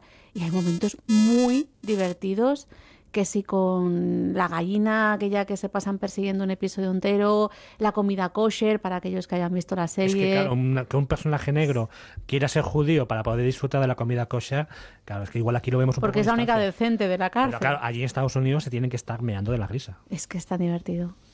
En cualquier caso, y volviendo un poquito a esta disputa, ¿no? Por ejemplo, Netflix en Estados Unidos parece que los datos nos dicen que está frenando mucho su crecimiento. Es que igual la burbuja, igual... Y que, y que, en fin, bueno, se desplomó en bolsa, me parece que fue en julio, junio o así, hace, hace unas semanas, justamente por eso, porque los, los datos que presentaba de crecimiento de número de usuarios y demás, eh, bueno, iban creciendo muy, muy, muy, muy despacito. Estamos en un verano olímpico, Netflix no tiene acceso a los Juegos Olímpicos, eso es un producto de pago en Estados Unidos, aquí Es lo un vemos, aquí lo vemos eh, en abierto, pero Afortunadamente. pero en Estados Unidos eh, no forma parte de las plataformas de pago. Y, y bueno, para ellos, claro, es, es una competencia muy fuerte. Imaginemos aquí que no estamos nada acostumbrados a pagar por contenidos. ¿Cuánta gente eh, realmente se abona a un servicio de televisión de pago solo por el fútbol, por ejemplo? O por la Fórmula o por 1, los o- deportes o el en general, ¿no? motociclismo, o las series. Quítale esto, resta esto Hmm. de la ecuación. Es complicado. Claro, es que te supone que te, te, te afilias. O sea, te imagínate un, un americano sin ver la Super Bowl. Y No, vale, puede ver muchas series, ¿no? Pero Eso no puede ver la. Super Bowl. Sí, es como aquí, yo que sé, el Barça Madrid. Porque Exacto. aquí estamos acostumbrados ya que el Barça Madrid se vea desde el bar, desde hace años. Pero claro, es que ya. Bueno, supongo que recordaréis hace años que decían que los partidos Barça Madrid eran un bien de interés público. Incluso el gobierno legisló para que fuera un bien de Al interés menos público. uno de los dos se, se tiene que meter en supuesto, abierto, ¿no? Me parece, nada. vamos. Sí. No quisiera meterme en un jardín que Sí, no es que mi se- terreno. Se suponía que tiene que ser menos. que se, se- se tienen que emitir en abierto porque interesaban a todo el país. Claro, ahora ya esto con, con tu- ha cambiado el panorama audiovisual español, el fútbol, si lo quieres ver, ya sabes que es de pago. Y el cine cada vez más también, según qué películas, las series sobre todo, y según qué acontecimiento. Llegará un momento dado que incluso la gala de los Goya ya no, ya no la da la televisión española. Bueno, para las audiencias que Entonces les da, tendrán que mejorar el ritmo de la Claro, gala. igual, mira, igual sería una. No sé, no sé si habrá mucha gente dispuesta a pagar por ver la gala de los Goya con todo el respeto y el cariño que Sí, saben sí, los oyentes que tenemos desde aquí a esa ceremonia, pero Sí, sí, sí, bueno, yo creo que, yo creo que sí, ¿no? Es, es como los Oscar, ¿no? Los Oscars son en abierto, ¿no? Los da ABC, En creo. España- en Eh, Estados NBC, Unidos sí. NBC, ABC, ahora NBC, en, o Estado- en Estados Unidos la da. AB la da ABC, la da ABC. Pero aquí tienes que verlo en el Plus. Aquí hay que Ah, pagar. sí, sí, aquí sí. Aquí. Pero bueno, también seamos conscientes de que si queremos ver, ver, algo de tampoco calidad... hay millones de personas viendo los Oscar en directo en España, No, ¿eh? no. No nos No, engañemos. hombre, y menos a y esas también por una cuestión horaria, claro, es que Exactamente. es de madrugada. Somos pocos los que nos levantamos a ver. Pero bueno, la verdad es que también las cada vez más plataformas, que también es otro tema, que hay demasiadas plataformas, que habrá te- tendrá que haber alguna convergencia de plataformas, porque ahora que, que tenemos... Bueno, a ver, ahora en Movistar, octubre, ahora en, Netflix, en otoño, claro, es que estamos hablando de Netflix hace un año, pero es que ahora en breve ya Amazon. se anuncia la llegada de Amazon y de HBO España. Eh, bueno, a ver, Claro, ¿cómo ¿qué- qué- repartimos el sí, pastel? ¿Qué ofreces para que la gente se haga afiliado tuyo? Ujú. Claro, es que se supone que puede ser un, puede ser un producto interesante. Y esto añadir que la oferta, por ejemplo, en series de las televisiones en abierto en España está creciendo también exponencialmente. Claro, y además Es por e- decir, tanto Antena 3 como incluso Televisión Española y, y Mediaset es. está haciendo algunas series Eso bueno, es. que tienen éxito de, de audiencia y lideran muchas veces la noche. ¿no? Y Movistar también porque está viéndole las orejas al lobo y, Sí, y va a sabe sacar, que viene... no sé si siete o ocho series de producción Sí, la propia. ya Eso están es, grabando. eso de los es. creadores de crematorio. Claro, porque, ¿por qué? Porque sabe que va a venir mucha competencia. Entonces, Tienes que ofrecer un producto distintivo para fidelizar a tu audiencia. Claro, porque la gracia de las ficciones hechas aquí es que tienen referentes culturales que nos son más próximos, ¿no? Hmm. Y que echamos de menos a lo mejor de tanto ver la Casa Blanca y, y la o la realidad y Starbucks, ¿no? Por decir dos cosas que se ven como mucho en las series americanas. como había que, no sé si os acordáis hace años de un anuncio de que protagonizaba Antonio Resines con el tema es de España, caracoles. caracoles, no digas caracoles. ¿Qué es eso de decir caracoles? Aquí no se dice Esto es caracoles. España. Aquí, aquí no, no metemos la canasta en último segundo. Sí. Bueno, ¿por qué hay que ver en este caso Orange is the New Black? ¿Qué nos aporta? Bueno, nos aporta, nos aporta, mira, algo que empezamos a hablar hace varias semanas, el empoderamiento.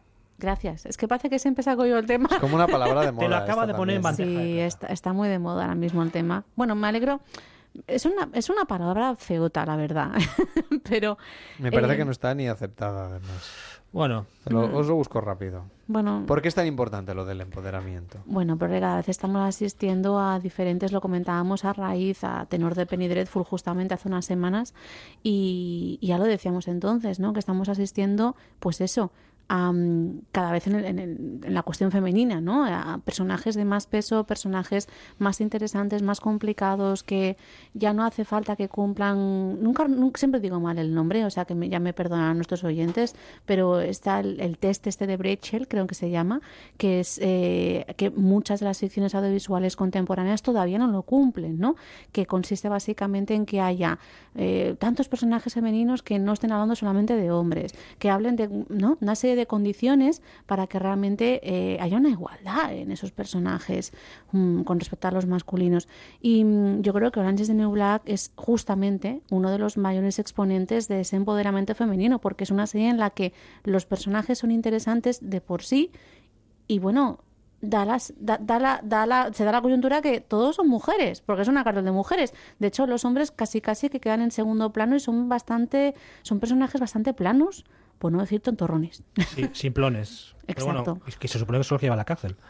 Pero es que aparte también del empoderamiento está la cuestión de la marginalidad, que son personajes todos ellos muy marginales. Muchos. Que por cierto, está aceptado, ¿eh? Empoderamiento. Reconocido desde Gracias, la vigésimo tercera Bueno, edición La RAE se ha puesto al día. de la, del diccionario de la RAE. Está, se ha añadido, porque la palabra existía, pero tenía otro significado, y lo sigue teniendo, Claro. lógicamente. Se le ha añadido una segunda acepción, que en este caso hace referencia a hacer poderoso o fuerte a un individuo o grupo social desfavorecido. Ujú.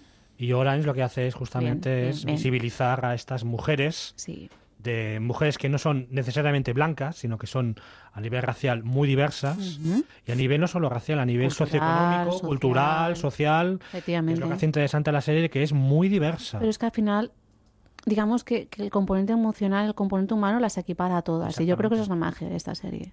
justamente. Que, que vemos las miserias de todas y, bueno, las inquietudes y los miedos y las, las fragilidades y los anhelos, ¿no? También en muchas ocasiones. Y al final son personajes que buscan cariño, que buscan supervivencia y mm, a mí me parece que es lo, es lo más bonito de esta serie en realidad. Y que también ha planteado, ha puesto sobre la mesa todo el tema del sexo.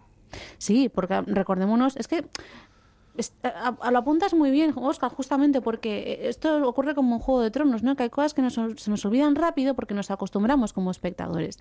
Y yo creo que fue la primera vez que vimos personajes, bueno, pues eso, lesbianas practicando sexo abiertamente, en, digamos, en una serie de tipo más o menos mainstream, que no era minoritaria, que no era, digamos, muy específica y de una manera muy, muy abierta. De Muy hecho, yo creo- exacto, yo creo que ha ido disminuyendo, de hecho, las escenas de sexo como van a avanzar las temporadas.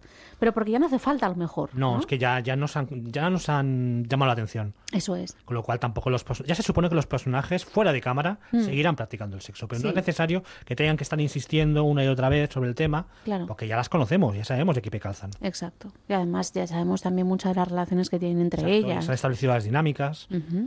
Exacto. Esto en vis a vis hay algo de ello al principio, sobre todo quizás Sí, no de una no a manera. salto. No, No, aquí todavía somos más prudentes. más, esto. sí, más pacatos. Más una cadena como, como Antena 3, una cadena generalista, que claro, Claro. no es lo mismo que en Netflix. Pero bueno, aún así fue como, uy, mira. Bueno, es una pica en Flandes. Sí, exactamente.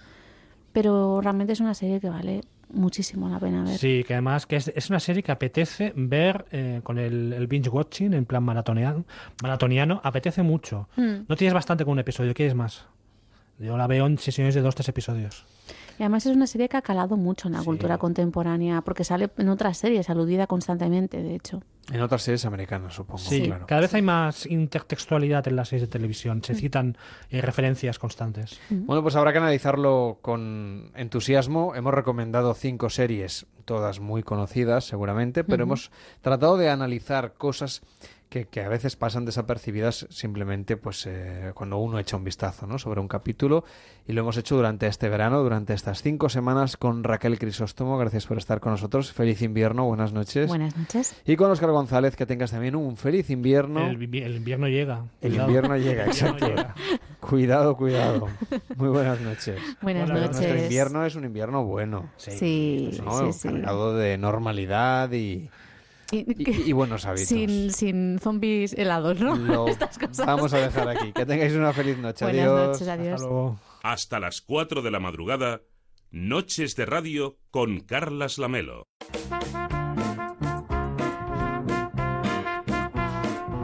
El chiringuito de esta noche. Enseguida nos vamos de chiringuito en Noches de Radio. Ahora leemos un poquito lo que nos contáis a través de las redes sociales. Dice Rick Agrafo a través de Twitter: Me estáis mezclando Netflix con asteroides que no dejan cráter y me obligáis a fumar. Dice Barón Rojo 82, la protagonista de Vis a Vis es claramente una copia de la de Orange is the New Black. Mismas caras, mismos gestos, mismo aspecto. Dice Raquel Crisóstomo que sí un poco con la cara. Y dice Barón Rojo también, eso sí, eh, Maggi Sievantos está mil veces más buenorra. Nos dicen por aquí. Raúl Rodríguez con Juego de Tronos, ni una. Es de brutal, sobre todo John Nieve. Y Jorge nos dice demasiadas series y muy poco tiempo. Suerte tenemos de tomarnos algo en un chiringuito. ¿Qué tal, Carol? Muy buenas noches. Hola Carlas, muy bien, muy ¿A buenas qué- noches. ¿A qué rincón de la costa nos llevas hoy? Pues mira, no hace falta que os movéis mucho porque el chiringuito al que os quiero llevar se encuentra a unos minutos de Barcelona. Está en la playa de Mongat y su dueña, una mujer que te encandila según entras en su chiringuito, nos cuenta cuál es el origen de su familiar chiringuito. Hola, soy Paquita, la propietaria del chiringuito Paquita. Soy yo llevo ya muchos años en el tema de, hostelería y en el año 92 no, no había chiringuitos aquí en Mongat, había uno y luego decidieron poner unos cuantos y yo pues me presenté porque la idea me gustó. Como toda la vida he estado en la hostelería, tuve opción de, de coger uno y bueno, hasta el día, hasta el día de hoy que estamos aquí. Como su dueña bien dice, es uno de los primeros chiringuitos de la zona y por eso no quería que fuera uno al uso. Quería que llamase la atención y que con su comida tradicional atrayese a cualquiera.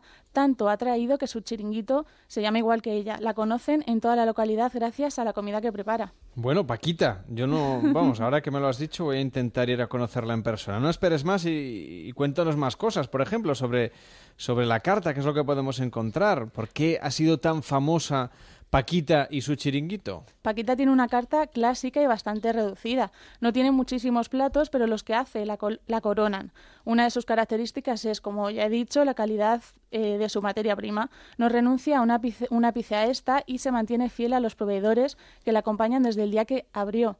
Ah, eh, pero antes de seguir, su dueña nos explica cuáles son sus platos. La ensalada clásica, después las patatas fritas, los ibéricos. Después tenemos, bueno, la chistorra de morcilla de toda la vida, sardinas, bocadillos calientes, los fríos, las anchoas, el queso manchego y huevos estrellados con jamón y cabreados. Como ves, Carla, es una carta en la que poco o nada hay que no conozcas o, o no te guste. Bueno, quizá algún oyente piensa, ¿eso de los huevos cabreados qué es? Sí, los huevos cabreados son los típicos huevos estrellados que todos conocemos, pero con pimentón, que así le da un toque diferente. Y bueno, sus platos estrellas son las completísimas ensaladas de la casa que ella ha nombrado, que tienen bonito de Vizcaya, tomate payés y, yema, yemas de espárragos de eh, coquet. Y las sardinas a la plancha con ajo y perejil, que hacen que más de uno pasen a posta por la zona para disfrutar de ellas. Eso sí, hay un plato que te hace recordar las queridas patatas de la abuela. Sus bravas de patata roja son la opción ideal para abrir el apetito. Mira, justamente unos huevos no cabreados, pero sí, pero sí estrellados. Nos hemos tomado parte del equipo del programa esta noche, tanto Mar como yo. Eso de primero, así para Habrá que probarlos allí Bueno, tampoco te creas, no ha sido, no ha sido una experiencia fascinante. Es que aquí en las Ramblas el, el panorama es un poco desolador en cuanto a cocina se refiere. Pero bueno, si nos fuéramos al chiringuito Paquita, ¿qué podríamos eh, saborear y sobre todo con quién nos vamos a cruzar por allí? ¿Qué gente va a este chiringuito? Va gente, bueno, va cualquiera que aprecie la calidad y la comida, pues que disfrute de la calidad y sobre todo de la comida buena, disfrutará. Pero sí es cierto que los, los más afines a este sitio son las familias y las personas a partir ya de los 40. No es algo que Paquita no quiera, sino que ha elegido específicamente para su chiringuito. La gente está muy seleccionada, porque mira, estamos en un punto, invitaría a tomar copas, a música. Entonces, como eso no va conmigo, porque yo, para mí, mi preferencia es la cocina y es que el cliente salga satisfecho, entonces decidimos no dar copas. Familias y niños. Yo hice aquí una selección de como a mí me gustaba trabajar y a Dios gracias lo he conseguido. Lo he conseguido el ambiente y además que en el boca a boca del cliente lo, lo ve así. Como ves, no es el típico sitio al que ir para tomarse una copa, aunque con lo bien que hace el resto, seguro que si se lo propone también lo acertará. Vamos, Carol, un chiringuito familiar. pues veo, sí, ¿no? sí, bastante. Bueno, ¿tú eres muy de series? Yo, bueno, sí, sí. A ver, cuéntanos, ¿cuál es tu preferida? Pues, a ver, la preferida, yo no tengo serie preferida, pero sí una que me marcó muchísimo fue Los Serrano, Ah, bueno. cuando era pequeña. Pero ahora mismo no tengo una. Ah, sí, ahora no sí que, sí que ninguna. comentabais algunas de la de Orange is the New Black, esa es muy buena, pero no tengo ahora ninguna así que me, que no me has llame. estado este, es que has estado No este tengo tiempo. tan ocupada con tanto chiringuito. En fin, gracias por todo, Carol. Buenas vosotros, noches. buenas noches. Dice Barón Rojo a través de Twitter. Lo que digo no quita el gran trabajo de Maye Chivantos en Vis a Vis. También he de decirlo, Maye Chivantos, que es una de las protagonistas en este caso. Y también dice de ese, ten en cuenta, Carlas, que en Estados Unidos la televisión de calidad es de pago, no como aquí. Nos gusta mucho lo gratis y ahora con la crisis, pues claro, la cosa cambia.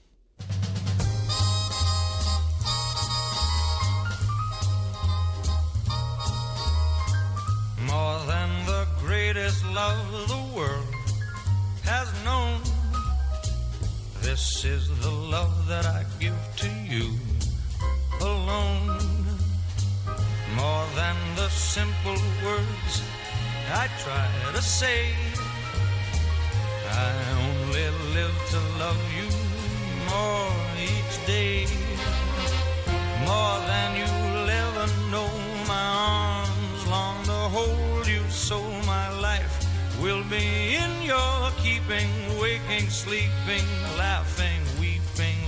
Bueno, llegamos a las 3 de la madrugada. ¿Cómo pasa el tiempo en Noches de Radio? De nuevo nos ponemos al día con lo que pasa en el mundo, con los servicios informativos y a la vuelta más Noches de Radio, con más historias.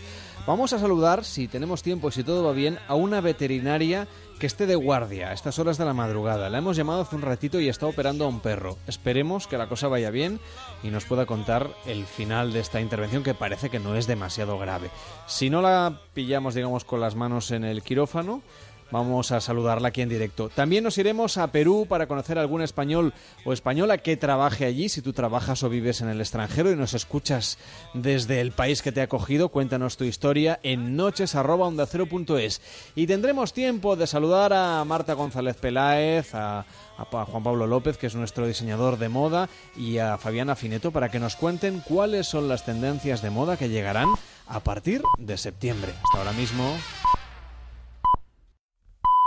Son las 3, las 2 en Canarias.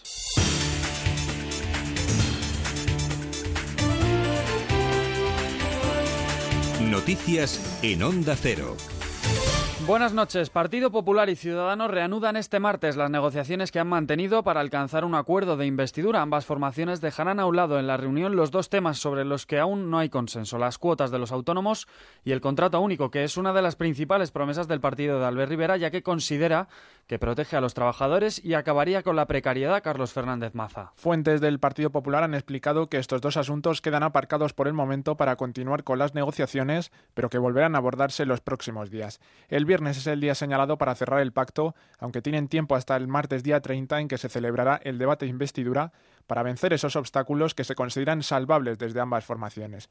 Rafael Hernando, portavoz del Grupo Parlamentario Popular, ha vuelto a insistir en la necesidad de que el PSOE varíe su postura para que pueda haber un gobierno. Vamos a tener ese contacto, no le quepa a usted la menor duda, porque para nosotros lo más importante es, eh, como le decía antes, ¿no? desbloquear la situación, que el Partido Socialista eh, sea eh, consciente de cuál es su posición en el Congreso de los Diputados, de lo que han manifestado los españoles en las urnas y de la necesidad de que haya un gobierno cuanto antes. La Junta Electoral de Guipúzcoa analiza hoy si Arnaldo Otegui puede concurrir a las elecciones vascas del, 15, del 25 de septiembre como candidato al Endacari por EH Bildu. El órgano electoral no va a entrar en el fondo del asunto y se limitará a comprobar si existe una sentencia firme de inhabilitación contra el aspirante de la coalición Aberchale, una de las causas de la inelegibilidad para presentarse a los comicios. La proclamación definitiva de las candidaturas por la Junta será el 29 de agosto. La decisión se va a adoptar con la documentación de la Audiencia Nacional que especifica que está inhabilitado para ejercer cargo público hasta 2021 por el caso Bater Bateragune, que condenó a Otegui por la reconstrucción de la ilegalizada Batasuna. Un asunto que está marcando hasta ahora las elecciones vascas mientras que los partidos van tomando posiciones. La secretaria general del PP vasco, Nerea Llanos, ataca al PNV por tener un proyecto que rompe con España y al Partido Socialista por no representar una alternativa al nacionalismo.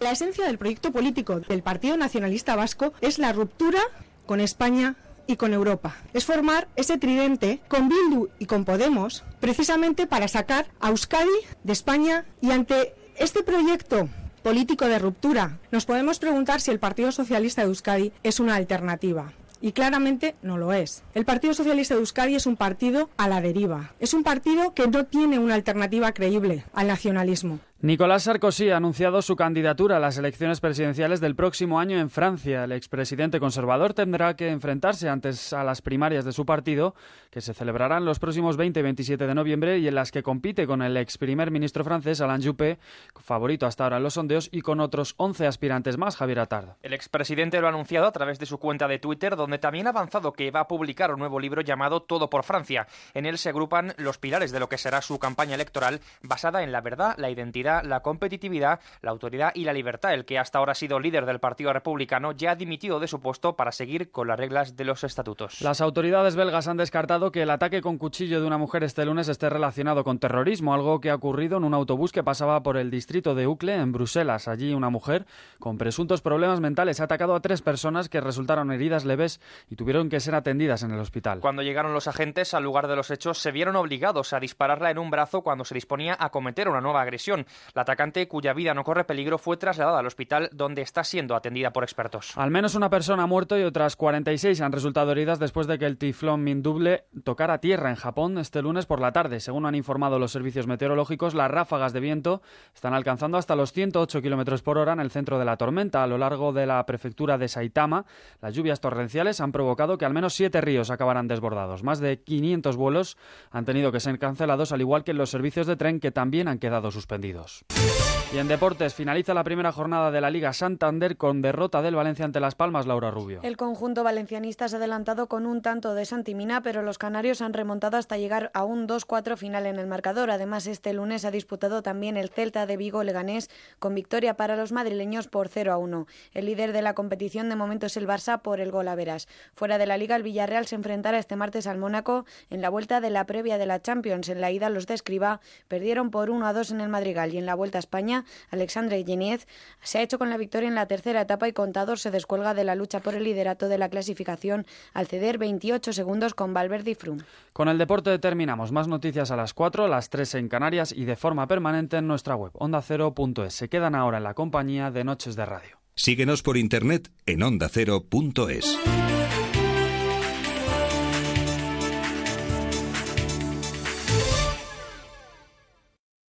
Hay muchos tipos de marcha. Están las marchas solemnes, marchas nupciales, marchas devocionales e incluso la marcha de los elefantes. Pero la gran marcha del verano es la de Javier Ruiz. Humor, historias, participación, actualidad, una radio pensada para levantarte o acostarte con una sonrisa. De lunes a viernes a partir de las 4 de la mañana, en marcha, con Javier Ruiz. Te mereces esta radio. Onda Cero, tu radio.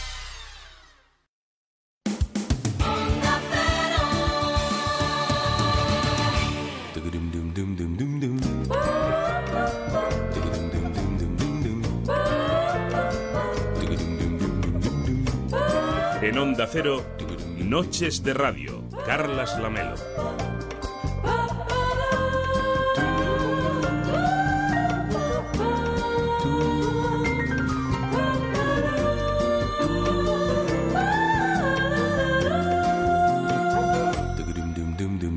Tres de la madrugada y seis minutos, las dos y seis en Canarias. Esto es Noches de Radio. En la siguiente hora nos tomamos un bocadillo con Mónica Gunter, que hasta ahora apetece una barbaridad. Luego nos vamos a ir, si podemos y si las circunstancias lo permiten, hasta el Hospital Veterinario 24 Horas de Sevilla para saludar a Ana María, que es veterinaria y que está ahora mismo en el servicio de urgencias. Esperemos que, en fin, que lo que le esté haciendo ahora al perrito que, que está atendiendo vaya muy, pero que muy bien. Y también tendremos tiempo para ponernos un poquito a tono, con estilo, con nuestros expertos en la materia, de visitar las mejores fiestas de España y quién sabe si quizá tendremos tiempo de más cosas aquí en Noches de Radio desde ahora y hasta las 4, en Facebook, en Twitter, en ondacero.es, en la aplicación de Onda Cero y en noches arroba ondacero.es.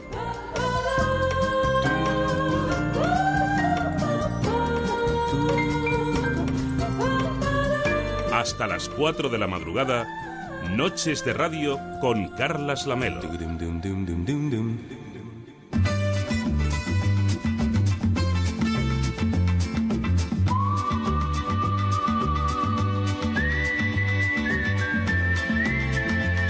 El bocata de esta noche. Con Mónica Gunter, ¿qué tal Mónica? Muy buenas noches. Muy buenas noches, ¿cómo estás, Carlas? Aquí empezando la última semana Última de ya, este ¿eh? veranito de Noches de Radio, con muchísimas ganas de, en fin, de seguir saboreando las horas que nos quedan hasta llegar al viernes. Sí, sí, queda poquito ya, pero sabe mal, ¿no? Se acaba el verano un año más. Mm. Queda poco. Sí, pero yo, yo lo he comentado muchas veces. Ya es que te acostumbras, como vienes aquí y sabes que vas a estar estas semanitas así compartiendo playa por la tarde, radio por la tarde y por la noche. Pero bueno, te Bueno, vas sí, acostumbrando. te lo vas montas bien. acostumbrando. Sí, hay que ser positivo. Bueno, vamos a amenizar el estómago hoy con un bocadillo que será de berenjena, pollo y queso feta. Ah, berenjena, pollo y queso feta. ¿Qué tal te pinta esto? A mí me pinta fantástico. Para este bocadillo os aconsejo que si encontráis, si no, no pasa nada, uséis un pan de estos que llevan aceitunas negras, que le queda, le queda muy bien. ¿Qué tenemos que hacer? Pues mira, lavamos una berenjena y eliminamos el, atención, el pedúnculo. ¿Sabes qué es el pedúnculo? No. Ni idea, he oído la palabra, pero... Pues es el rabillo.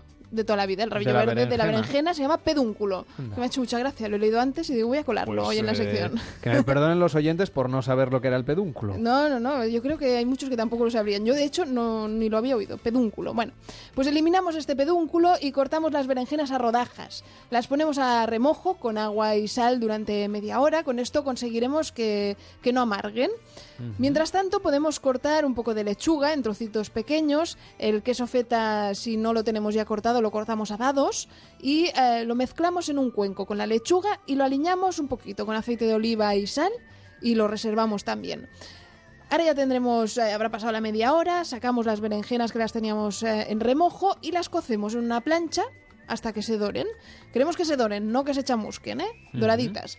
Cortamos luego las pechugas de pollo que, que necesitamos en filetes, las salpimentamos, las cocemos a la plancha también con un poquito de aceite de oliva y ya solo nos queda montar el bocadillo. Sobre la parte inferior de este pan de olivas que, que hemos comprado pondremos las berenjenas, después la mezcla de lechuga y queso feta, luego el pollo y por último, ya que el otro día te gustó tanto lo de las hojitas de menta, pues también le añadiremos unas hojitas de menta. Pues venga, Cerraremos el bocadillo y degustaremos. está buenísima la idea. La verdad es que me encanta. Hoy en Noches de Radio, como siempre, un buen bocadillo para empezar la semana con energía con Mónica Gunter. Buenas noches. Gracias, hasta luego.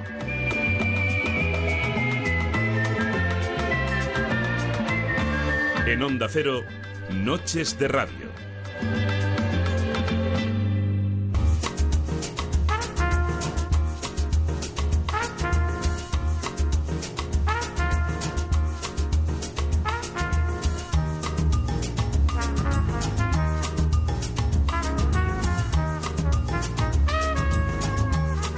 Nos queda poquito de esta temporada de Noches de Radio, pero queríamos volver a saludar a Fabiana Fineto, ¿qué tal? Muy buenas noches. Buenas noches. A Marta González Peláez, ¿qué tal? Muy buenas noches. Buenas noches, Carlas. Y a Juan Pedro López, ¿qué tal? Muy buenas noches. Buenas noches. Que nos van a ayudar a tener una vuelta de las vacaciones con muchísimo estilo. Es decir, como sabéis, la última semana de Noches de Radio, en algunas eh, secciones, espacios, entrevistas, ya pensamos en lo que está todo el mundo pensando, ¿no? A partir de la semana que viene, del lunes, empieza nueva temporada, nueva temporada también aquí en la radio. Es verdad que este año, pues como el día 1 propiamente que es eh, a mitad de semana, pues quizá hay mucha gente que a lo mejor todavía no se incorpora hasta la siguiente o que se incorpora el lunes o que se incorpora a mitad de semana. Pero en cualquier caso, cuando empieza el curso nuevo, todo el mundo quiere hacer cambios en su vida. Y entre otros pueden ser de estilo, ¿no? Fabiana, Mm, por ejemplo, podemos cambiar el armario. A ver, eh, todo así eh, al improviso en septiembre, no. No- no Esperamos un momento. ¿no? ¿no? hay que Vamos a ponernos un demasiado, poquito en sobre orden. todo la, prim- la primera semana. Eh, yo soy de la idea que hay que prolongar un poquito más las vacaciones y para hacer esto hay que em, llevar mm, por lo menos un poco de, de calor, de summer, eh, de verano dentro, dentro la vida mm, laboral de Hay todos que los tomar un- días. una- unos días. Caipirinhas todos los días. Sí, no, to- que tomar un, un tiempo de transición entre Sí, una cosa eso. y otra. Tiene Esa que época de pasar transición poco a es- poco. Exacto. Muy- sí, muy brusco, de es demasiado fuerte para el cuerpo y para todos. Es ¿eh? demasiado No puede ser. estresante. Exacto. Entonces yo soy de la idea que poco a poco pensar de cambiar el look eh, así de repente es demasiado rápido. Entonces hay que ir mirando, hay que empezar a chafardear dentro de las tiendas, hay que mirar lo que irá, las tendencias. Quitarse que la chancleta y de repente ponerse el zapato de tacón, para mucha gente es un shock. Tampoco, es un seguir shock. con, por supuesto, además los pies muy bien bronceados ahí, que están perfectos, luego a taparlos otra vez es un horror. Seguir con zapatos planos, seguir con zapatos de verano, eh, hasta que podemos. Yo llego hasta el final de octubre casi. Eh, la gente me toma el pelo. Eh, pero sí, si queremos empezar ya a mirar las tendencias del año que viene, lo podemos hacer y podemos ya empezar a... eh, mm, guardar nuestro pequeño presupuestos para las cosas que tenemos que eh, añadir a nuestros básicos de armario Ujú. o a lo que tenemos ya en el armario. Por ejemplo, podemos eh, empezar a invertir, esto para mí em, cuando hace calor es too much, demasiado pronto, pero podemos empezar a, a invertir ya en esas piezas cálida que necesitamos cuando hará muchos frí- mucho frío. Por ejemplo, el año que viene se utilizará otra vez la capa, que está bien, eh, otras formas más estructuradas, más geométricas. Funcionan los abrigos XL. Max Mara, por ejemplo, ha vuelto a sacar su colección de abrigos de, eh, mm, que han hecho historia para, las mar- para este- eh, esta marca. Eh, Irán los trench, que funcionan súper bien cuando en media temporada, que en el otoño, que empieza la- mm, a llover, eh, no hace demasiado frío. O, o prendas súper extra colchadas, como abrigos que tienen eh, volumen de sobra, pero que este año se llevarán muchísimo. Aunque se llevarán también muchísimo minifaldas y mini vestidos que combinados con extra colchados o abrigos super anchos funcionarán súper bien. Eh, look femeninos juntos a look masculinos también.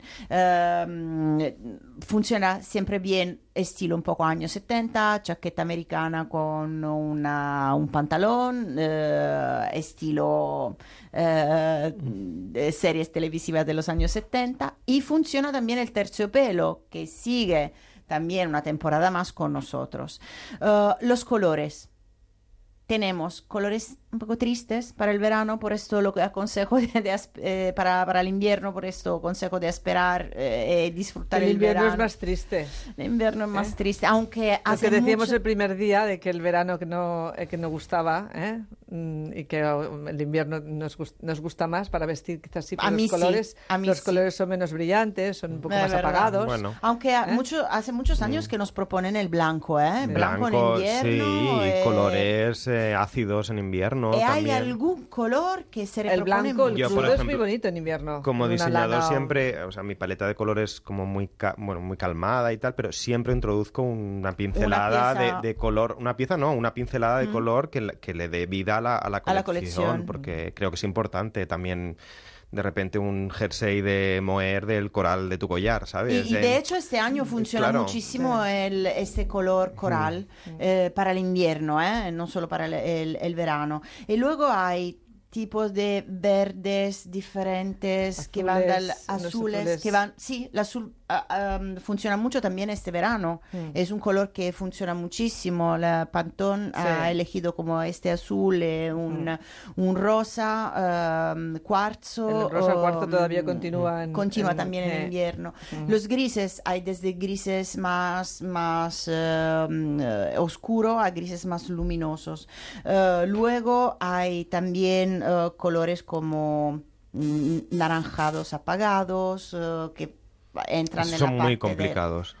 Es que hay muchas posibilidades, ¿eh? Es como los verdes, que también son complicados. Bueno, es depende de la piel que tengas. El verde ¿sabes? también que es un como color tengas una piel complicado en el- cetrina, hay verdes que hay verdes brillantes tipo esmeralda que quedan bien a cualquier piel, tanto las mm, Más o menos. más o menos, sí, sí tienen comp- más componente de azul, que el azul es el color que Pieles más frías. sí, pero luego tienes verdes aceite, verdes olivas que según qué piel te arruinan Sí. el- Sí, es tu, que, tu cara. Es que según que verdes, en, el, en la zona sur, dijéramos los países sur, del sur, no, no No, funcionan no nunca. En cambio, en el norte sí. Sí, pero por las pieles. Eh, Pero gracias sí. A, a los a quien elige los colores Sí, eh, tenemos desde claro. el verde esmeralda hasta el verde entonces más o menos luego encontramos piezas que pueden favorecer casi todas Mm. gracias a esta posibilidad así con los marrones que van desde los marrones más oscuros a los naranjas a la mostaza casi em, Sí, la hay mostaza. todas todas las tonalidades Um, amarillo también que entra en las partes de en la gama cromática de los Mm. marrones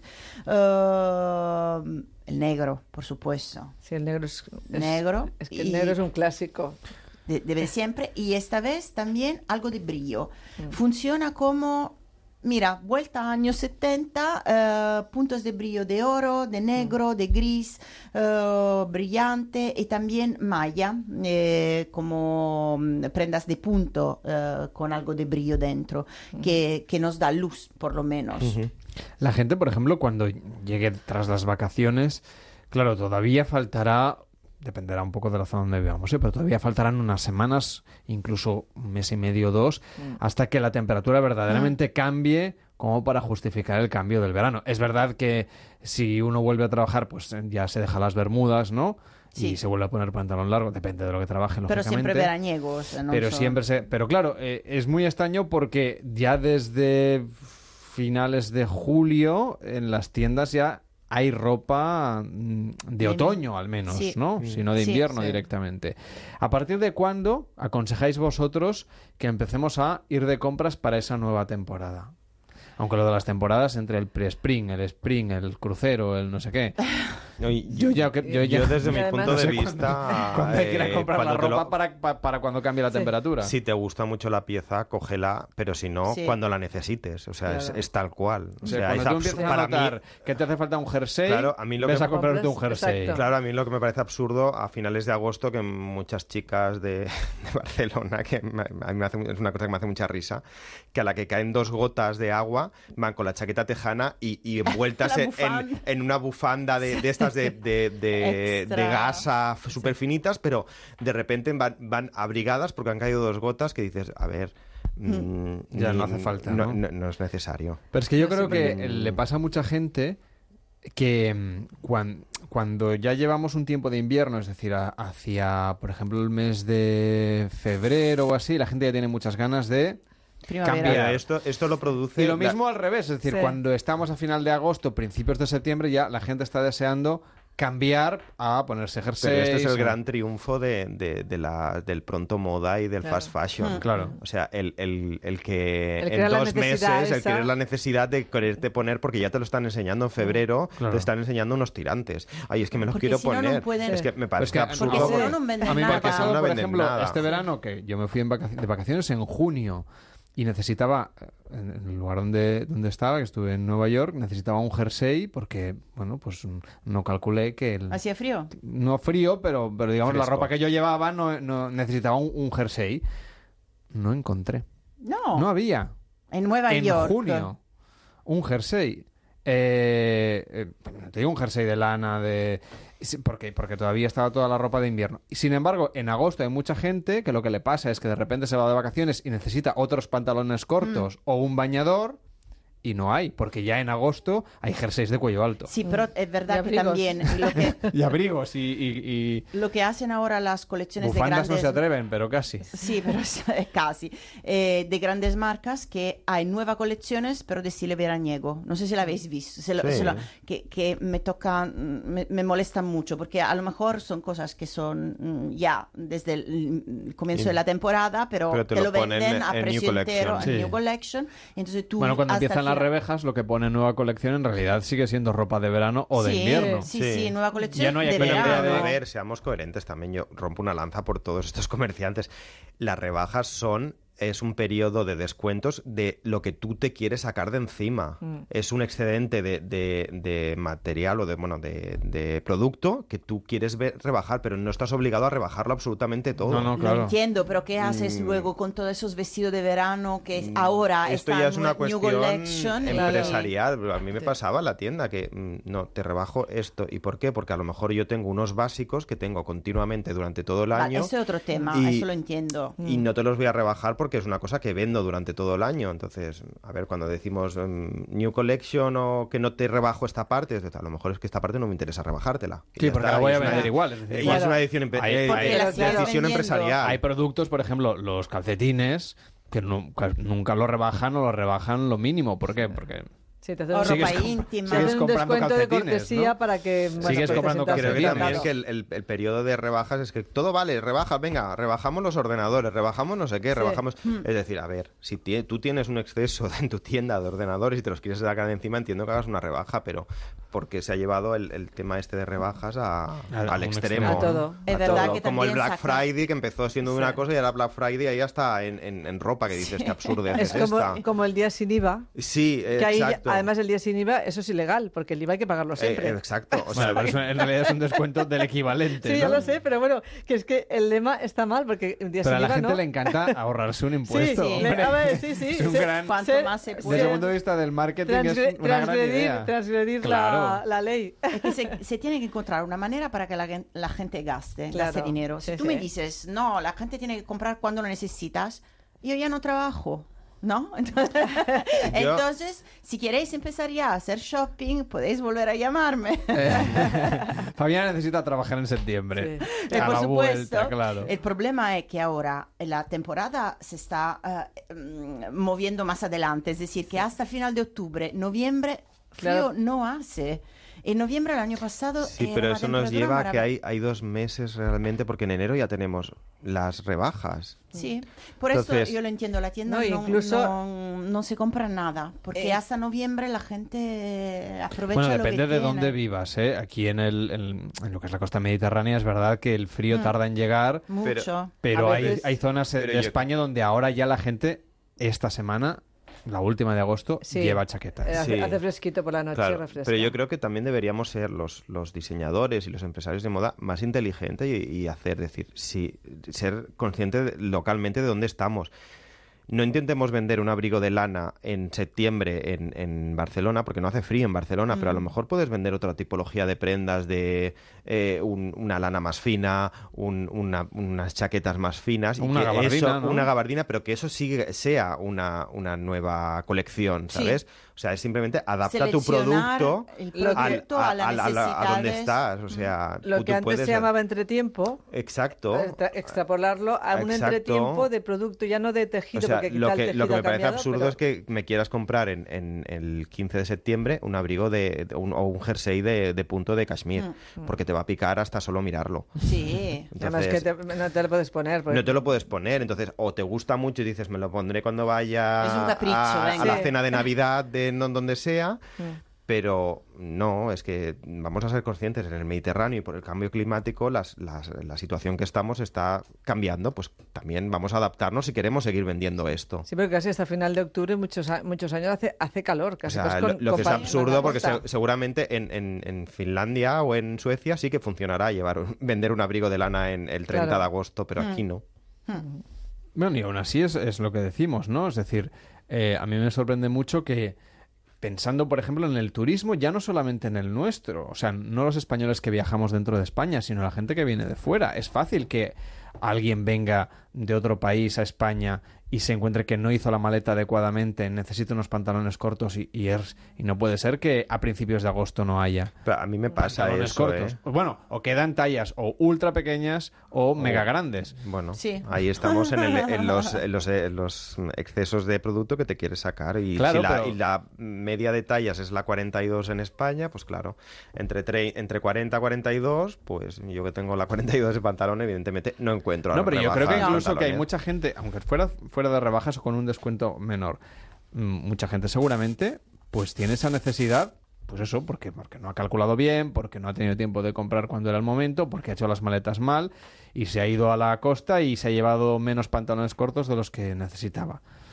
Claro, si vas a una tienda y en- de repente lo que te están vendiendo son gabardinas y jerseys, sales corriendo. Pero esto es un poco, esto es un poco la locura de, de decir, bueno, el, el- que te lo está haciendo Zara, pero es que Zara, te, te- te- Inditex te pone las rebajas y de Mm. hecho de ya deben haber abrigos en, en- Sí. en el front de, de Zara y te montarán un escaparate ya de invierno. Entonces, claro, esto, extrapolarlo a las tiendas más pequeñas, ahí es donde viene el problema. Es decir, Es este señor lo puede hacer porque tiene unos locales inmensos y que te puede presentar esto, esto y aquello y lo demás allá. Y puede poner y Pero- quitar cuando, cuando Claro, su antojo. pero me parece Mm. absurdo que una, una tienda Más pequeña. más pequeña, el 30 de agosto ya no puedas comprar un, un pantalón corto o un pantalón de verano, ya, no te digo corto, sino de un tejido Esto es como- más... Sí, esto es como los uniformes de algunas mm, profesiones que a partir de no sé qué fecha la lana. Y entonces si, no hace, si hace calor, ¿cómo voy a Mm. poner yo el, la chaqueta- el traje de lana? Sí. Imposible, pues es un poco lo mismo, Sí, ¿no? sí, sí, adaptarlo sí. a- a Aunque la... alguna fe- en alguna fecha la gente empieza a ponerse media, ¿has visto? Sí. Pasa, no sé, el 5 de octubre y ya todo el mundo ya con media, no Media, sé por qué. Ajá. Pero eso también es presión social, ¿eh? Sí. Lo estás viendo tanto en televisión, lo estás viendo en los maniquís de, que, de las Mm. tiendas, lo estás viendo en, en televisión constantemente, es decir, Bueno, lo necesito, lo Necesito, necesito, lo necesito, lo voy a tener pasa- calor, pero me da igual. Claro. Lo que pasa también, Fabiana, por ejemplo, con las medias, quizá es porque el bronceado del verano se va yendo. Y llega un momento... No es por eso, porque ¿No? tú piensas que ya la media no se utiliza en invierno. Si tú quieres ser glamour al 100%, Ahora no hay ya- ahora no se Las- llevan medias. no. Yo, yo en estilismos nunca pongo medias. Nunca. Es mejor una crema hidratante y una pierna natural que, Sí, que media. aunque sea blanquita, pero Sí. media es, es horroroso. Ujú. O sea, ya, ya Sí, sí. para mí no... Pero a veces, a veces la gente se pone la media para tapar algún defecto, alguna cicatriz, También. alguna cosa, porque claro, eh, Sí, no todo no, el también tiene las el piernas perfectas. Y también por el ¿verdad? frío, porque frío. Una en crema- Soria con una eh, crema, las mujeres sí. necesitarán Eh, llevar... claro, aunque las inglesas... Son, son todoterreno. Estas son, Sí, eh, sí. es una especie a explorar aparte, porque estas son el Nunca llevan 5 de medias. enero en, no sé, en Edimburgo y Están- seguramente van con un escote tremendo, una minifalda y, y es como, bueno, supongo que están hechas. también. Sí, pero también están hechas a... Pero ellas tienen una fuerza física que debe poderse permitir de, ir, de ir sin Yo, por media. ejemplo, que soy muy friolera, yo las No. medias me las pongo... Es que tengo mucho frío. Dos o tres. No, dos o tres no, unas, pero... mm, Pero pronto. Sí, necesito ir abrigada. Bueno, ha sido un placer teneros eh, todo este verano con nosotros. Fabiana Fineto, personal shopper, gracias por estar con nosotros. Gracias, buenas chao, noches. buena noche. Y feliz invierno. Juan Pedro López, diseñador de moda, gracias por estar con Gracias nosotros. a vosotros. Que vaya muy bien todas las colecciones que presentes, porque claro, vosotros siempre vivís al revés del mundo. porque ya estarás preparando la colección de verano. Bueno, ya, no- ya- ya ni la sé yo. Ya no lo sé. la siguiente invierno. Bueno, Marta González Peláez, experta en protocolo, gracias por estar con nosotros y muy buenas noches. Hasta la próxima. Chao. Adiós, adiós. En Onda Cero, Noches de Radio, Carlas Lamelo.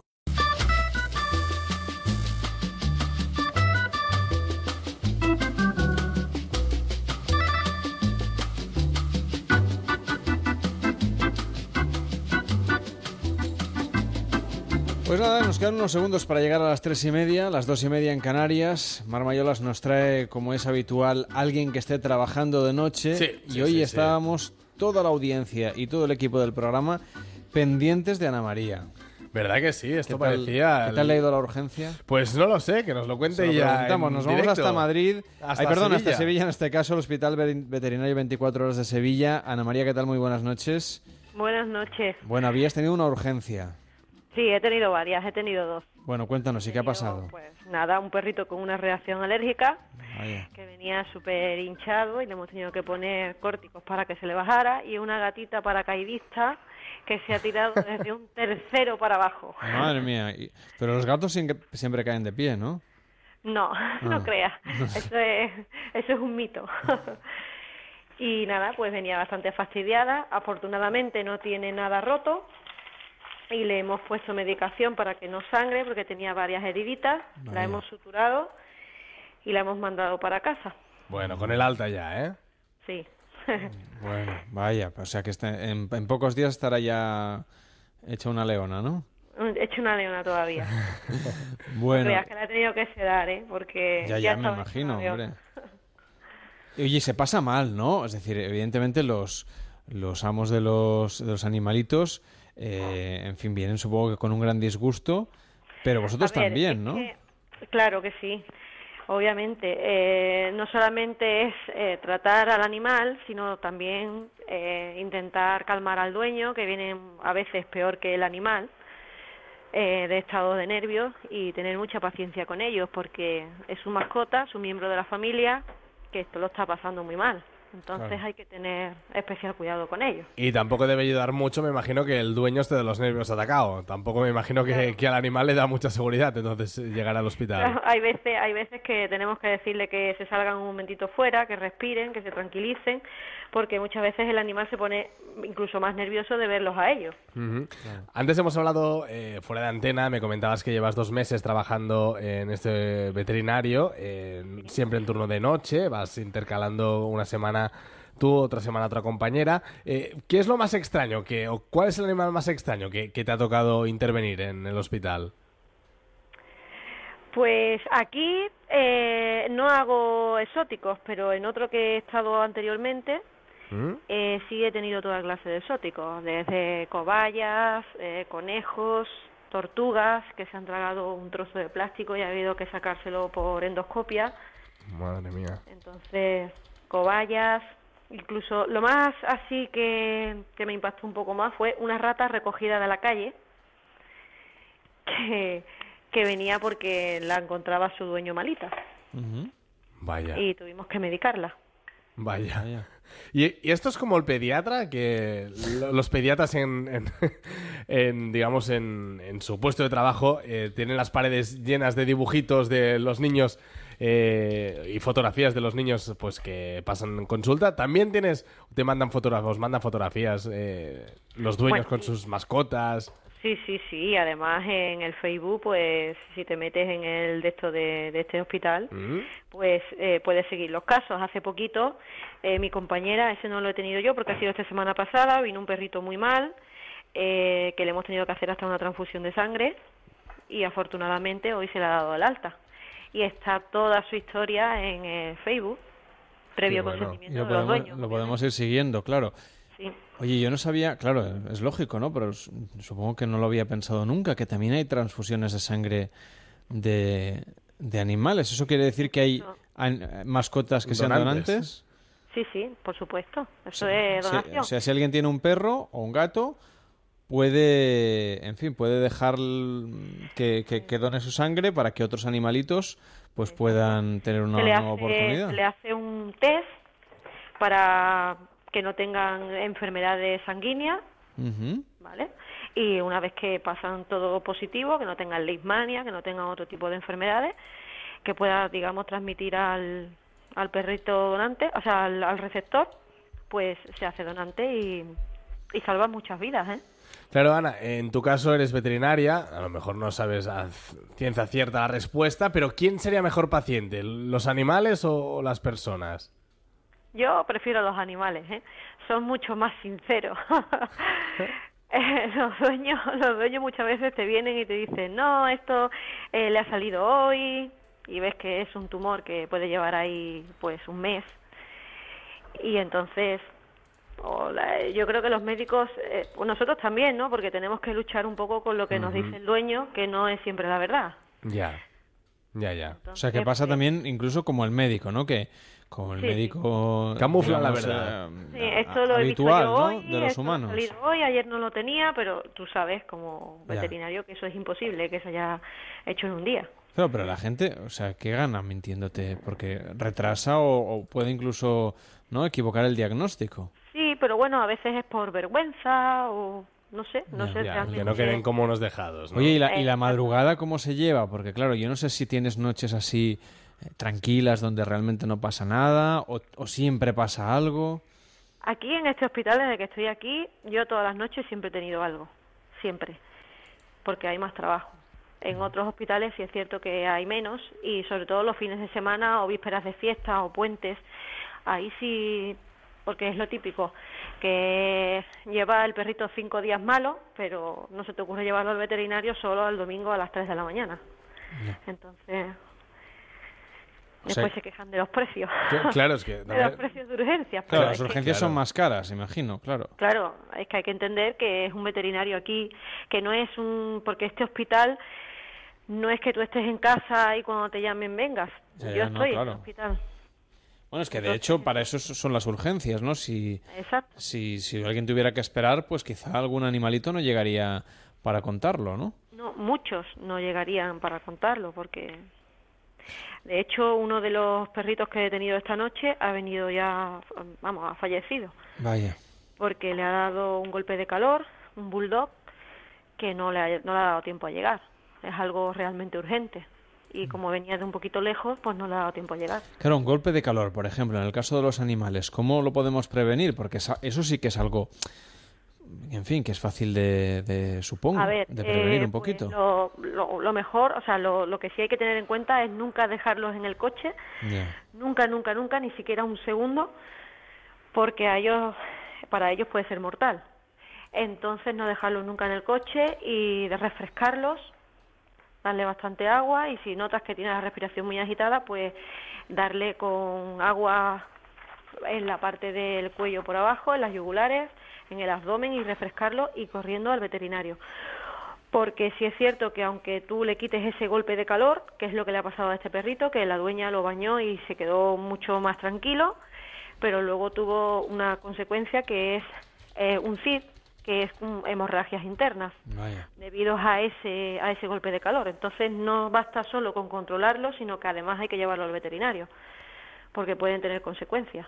Claro, si, si notamos que el perro se ha, se ha encontrado mal, en este caso, pues eh, evidentemente una revisión nunca está de más, ¿no? Exacto. Es lo aconsejable. Bueno, saben los oyentes de Onda Cero que tenemos eh, a todo el equipo de Como el Perro y el Gato, que es nuestro programa de cabecera de animales de compañía con Carlos Rodríguez y, y demás, todos los fines de semana. Nosotros hoy en realidad lo que queríamos era conocer otro de los oficios, en este caso, que trabajen de madrugada, ¿no? Como hemos hecho con farmacéuticos, con personal que vigila un parking, gente que controla los aviones en un aeropuerto o, en fin, hasta, hasta algún stripper hemos tenido en el programa. Hoy un oficio también, los que son veterinarios, veterinarios en este caso como Ana María, veterinaria de guardia y que está en Sevilla atendiendo a ellos los animalitos, ¿hasta qué hora? Yo entro a las 9 de la noche y ¿Mm? salgo a las 9 de la mañana. Madre mía. Y después a las 9 de la mañana entra otro compañero que sale a las 9 de la noche. O sea, que estáis dos de guardia. Sí, bueno, po- no, por las mañanas hay veces que entra uno por la, desde las 9 hasta las 4 y luego otro compañero de 4 a 9.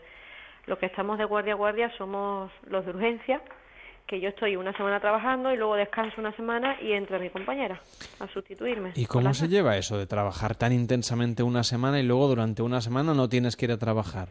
Pues es complicado. Es una locura, ¿no? complicado porque es que no te da tiempo ni adaptarte a los horarios, porque yo estoy acostumbrada a dormir de día y Claro. trabajar de noche y, y cuesta bastante, la verdad. No, y, Quema lo- mucho. y- y luego ese cambio de actividad tan frenético, ¿no? Porque, Mm. eh, claro, una semana trabajando a tope 12 horas con máxima atención, porque no estamos hablando de que estés, yo qué sé, en, en otro puesto de trabajo que quizá pues es- tengas una responsabilidad algo más relativa o que requiera menos concentración. Claro, por, por tus manos pasan animales que están en, en fin, en, en una mala situación, porque nadie suele llevar, supongo, al veterinario a su, a su animal a las 4 de la mañana si no sabe efectivamente que la cosa es grave. Exacto. Y entonces vienen muy mal. Claro. Vienen todos con disnea, con que no pueden respirar bien, con hemorragias, con gatitos que se tiran, que ahora hay muchos. Por favor, que cierren las puertas de los balcones, porque se, se saltan muchos, se abren con el calor para que entre el fresquito Claro. de la noche y se tiran. Claro, no cuesta nada poner una rejita, ¿no? Algo que... Y hay muchos que dicen, no, se tiró, ya aprendió. No, no, no, no aprende. Se van a volver a tirar seguro. Claro, porque cualquier cosa que pase por la calle quizá les llama la atención, ¿no? Sí, es que los gatos, eso es, eso está en sus genes, eso de querer cazarlo todo y averiguar todo y hacer cosas prohibidas, eso va en sus genes. Bueno, pues muchísimas gracias por estar con nosotros y por contarnos las historias de un hospital veterinario 24 horas en Sevilla. Ana María, que vaya muy bien la guardia, que sea leve y muy, y muy buenas noches. Buenas noches.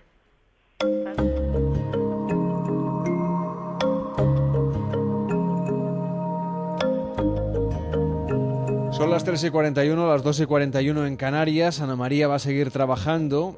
Le falta bastante hasta que llegue el momento de meterse en la cama y descansar. Nosotros quizá nos iremos a dormir un pelín antes, todo el equipo de Noches de Radio. Y para cuando nos levantemos, sea la hora que sea, para cuando os levantéis, un consejo y un mensaje del coach de Noches de Radio que nos hace reflexionar durante un minuto cada madrugada desde Caldas de Malavella, en Girona. ¿Qué tal, Xavi Ollé? Buenas noches. Buenas noches, Carlas. Hoy nos preguntamos por qué es tan importante dejar una potente primera impresión. Lo cierto es que no existe una segunda oportunidad para corregir una mala entrada. Hoy en día la gente tiene cada vez menos tiempo. O los atrapa rápido o los pierdes para siempre. El nivel de atención de una persona es de solo, según cálculos y estudios muy profundos, 30 segundos antes de que su mente comience a dispersarse. Por lo tanto, solo dispones de ese lapso para lograr tu impacto. Por ello es muy importante estar preparado y disponer de una tarjeta de presentación sonora, eso que popularmente conocemos como el discurso del ascensor, y que recibe este nombre por tratarse de un mensaje tan breve que pueda ser emitido en el tiempo que dura un trayecto en el elevador. Por tanto, debes prepararlo a conciencia, trabajando hasta que estés convencido que transmite, condensado en pocas palabras, lo más importante de tu mensaje, de tal manera que puedas captar la atención y el interés de tu interlocutor o interlocutores con una cierta garantía. Probablemente lo tendrás que revisar varias veces hasta que des con la versión definitiva. Pero lo bueno de tener un discurso del ascensor bien trabajado es que lo podrás usar en infinidad de situaciones. Reflexionad acerca de esta situación y como vengo diciendo todos estos días, decidid después qué valor o valores pondréis a prueba para disponer de esa herramienta. En este caso, es muy fácil la respuesta. Se trata de los valores de la información. Hábilmente administrados, resultan muy potentes. Recordad, quien puede y no quiere, cuando quiere, no puede. Buenas noches con salud y armonía.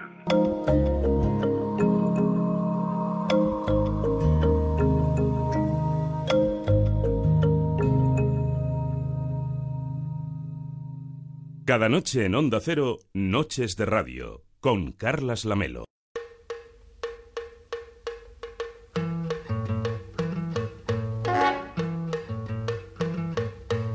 Tchim, tchim, tchim, tchim. Faz o tamborim, tchim, tchim, tchim. E o violão faz tindom, batendo igual meu coração, tindondão. Tchim, tchim, tchim, tchim. Faz o tamborim, tchim, tchim, tchim. Violão faz tindom, batendo igual meu coração. Você gostou. Bueno, a lo largo de estas semanas hemos ido repasando algunos de los influyentes digitales más importantes de diferentes campos en nuestro país con David Morales. ¿Qué tal, David? Muy buenas noches. Buenas noches, un poco triste, ¿eh? Es la Lo que última se aca- semana. lo que se se acaba acaba el verano, sí. Sí. Pero bu- bueno, uno se acostumbra ya. Sí, exacto.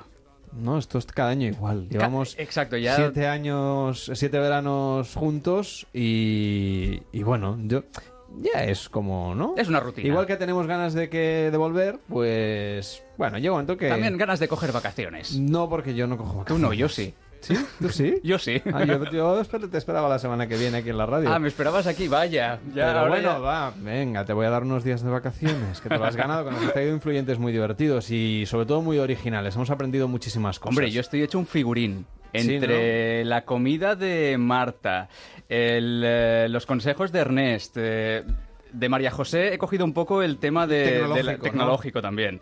Y, No, yo te veo teniendo un bebé pronto, ¿eh? Bueno, bueno, bueno, no sé, ya veremos. Eso tienes que discutirlo en casa, ¿no? sí, y será una discusión larga.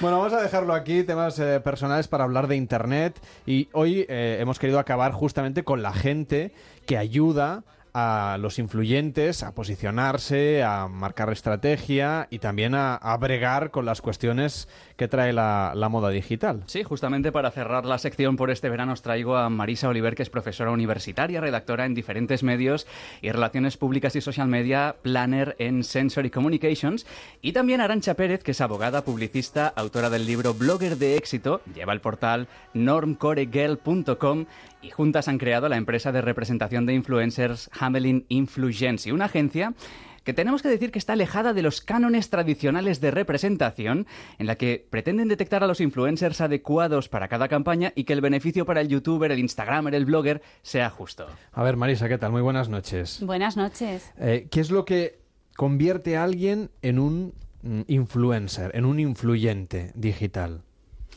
Bueno, este es un punto interesante a tratar porque muchas veces eh, una persona influyente puede ser cualquiera. Cualquier persona puede influir en ti a la hora de comprar un servicio o comprarte una pieza de ropa. Pero el tema que estamos tratando hoy a nivel de influencers, que pueden ser las personas que influyen en ti de otra manera y que están empezando a ser pues como los nuevos famosos, ¿no? Eh, que tienen tantos seguidores, eh, pues bueno, su posicionamiento llega de forma natural, como, como se ha comentado antes. em, a raíz de un trabajo, de un trabajo diario que comienza normalmente como un hobby y acaba convirtiéndose en su profesión. Mm. Arancha, ¿qué tal? Muy buenas noches. Buenas noches. ¿Los influyentes eh, se hacen, nacen? Es una pregunta un poco absurda, ¿eh? Pero eh, No, vosotros contribuís, digamos, a darle forma a esa arcilla que os llega cuando, cuando alguien se acerca a vosotros o cuando vosotros vais ¿no? a, a- la búsqueda de influyentes. Vale, eh, nosotros los recogemos en pleno proceso de creación, es decir, ellos se nos acercan o nosotros los buscamos para campañas muy concretas y sí que ya tienen un posicionamiento dentro de la red muy concreto, es decir, que ya tienen sus seguidores. Es verdad que nosotros con las campañas que les proponemos, al ser tan específicas de su perfil, les ayudamos a crecer. Entonces es un trabajo conjunto. Al final, eh, agencia que busca a una campaña para ese, influ- eh, para ese influencer y el influencer que ya viene con un trabajo hecho es eh, vamos de la mano. Habláis vosotras y además eh, vuestra, vuestra agencia, Hamelin Influency, habláis de un concepto que es el concepto de influency y por eso decíamos un poquito que es un poco alejado de las campañas de representación tradicionales, de las agencias de representación tradicionales. ¿En qué os diferenciáis? Pues bueno, en ese sentido, Influency es un nuevo concepto porque aúna lo que es agencia con influencer, ¿no? ¿Y cuál es el punto diferencial? Eh, tradicionalmente, el concepto de representación, mm, por ejemplo, pues implicaba una exclusividad. Nosotras no trabajamos con esta exclusividad porque representaría ofrecer siempre a las marcas el mismo equipo de influencers y esto es algo injusto y es pan para hoy y hambre para mañana. Entonces, nosotros lo que pretendemos es generar una historia de amor entre la marca y el influencer, pero el influencer que se adapte al, al perfil de esa marca, ¿no? Que, que, tenga ese público que la marca está buscando. Y esa es la, la gran diferencia. Además, hablando con Arancha por teléfono para, para concertar esta entrevista, hablábamos, estuvimos un buen rato hablando, sí, ¿eh? Sí, sí, estuvimos largo y tendido, ¿eh? Bastante.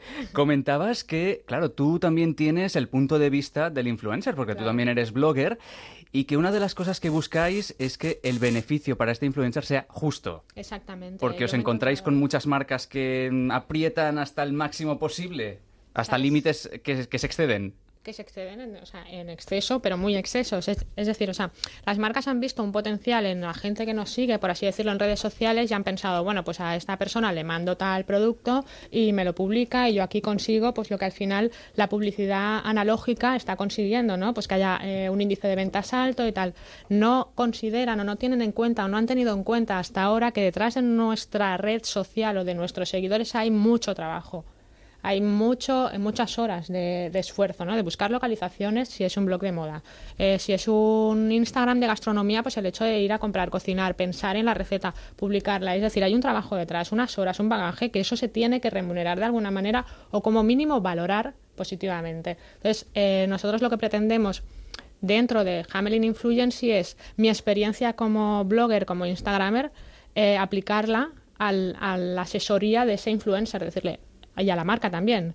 Es decir, o sea, a la marca le decimos por aquí no, vamos por aquí porque hay que tener también contento al trabajador, que en este caso es el influencer, para que el camino sea correcto, y al influencer decirle esto no lo aceptes porque primero no te compensa y segundo, a nivel laboral es como podríamos hablar incluso ¿no? de un poco explotación, ¿no? Entonces, pues esta, este tipo de cosas eh, no las queremos consentir. Esa parte como blogger que ya tengo, ese bagaje, ha hecho que... La, muchas influencers o muchos influencers confían en nosotras precisamente porque saben que esta parte la tenemos muy en cuenta.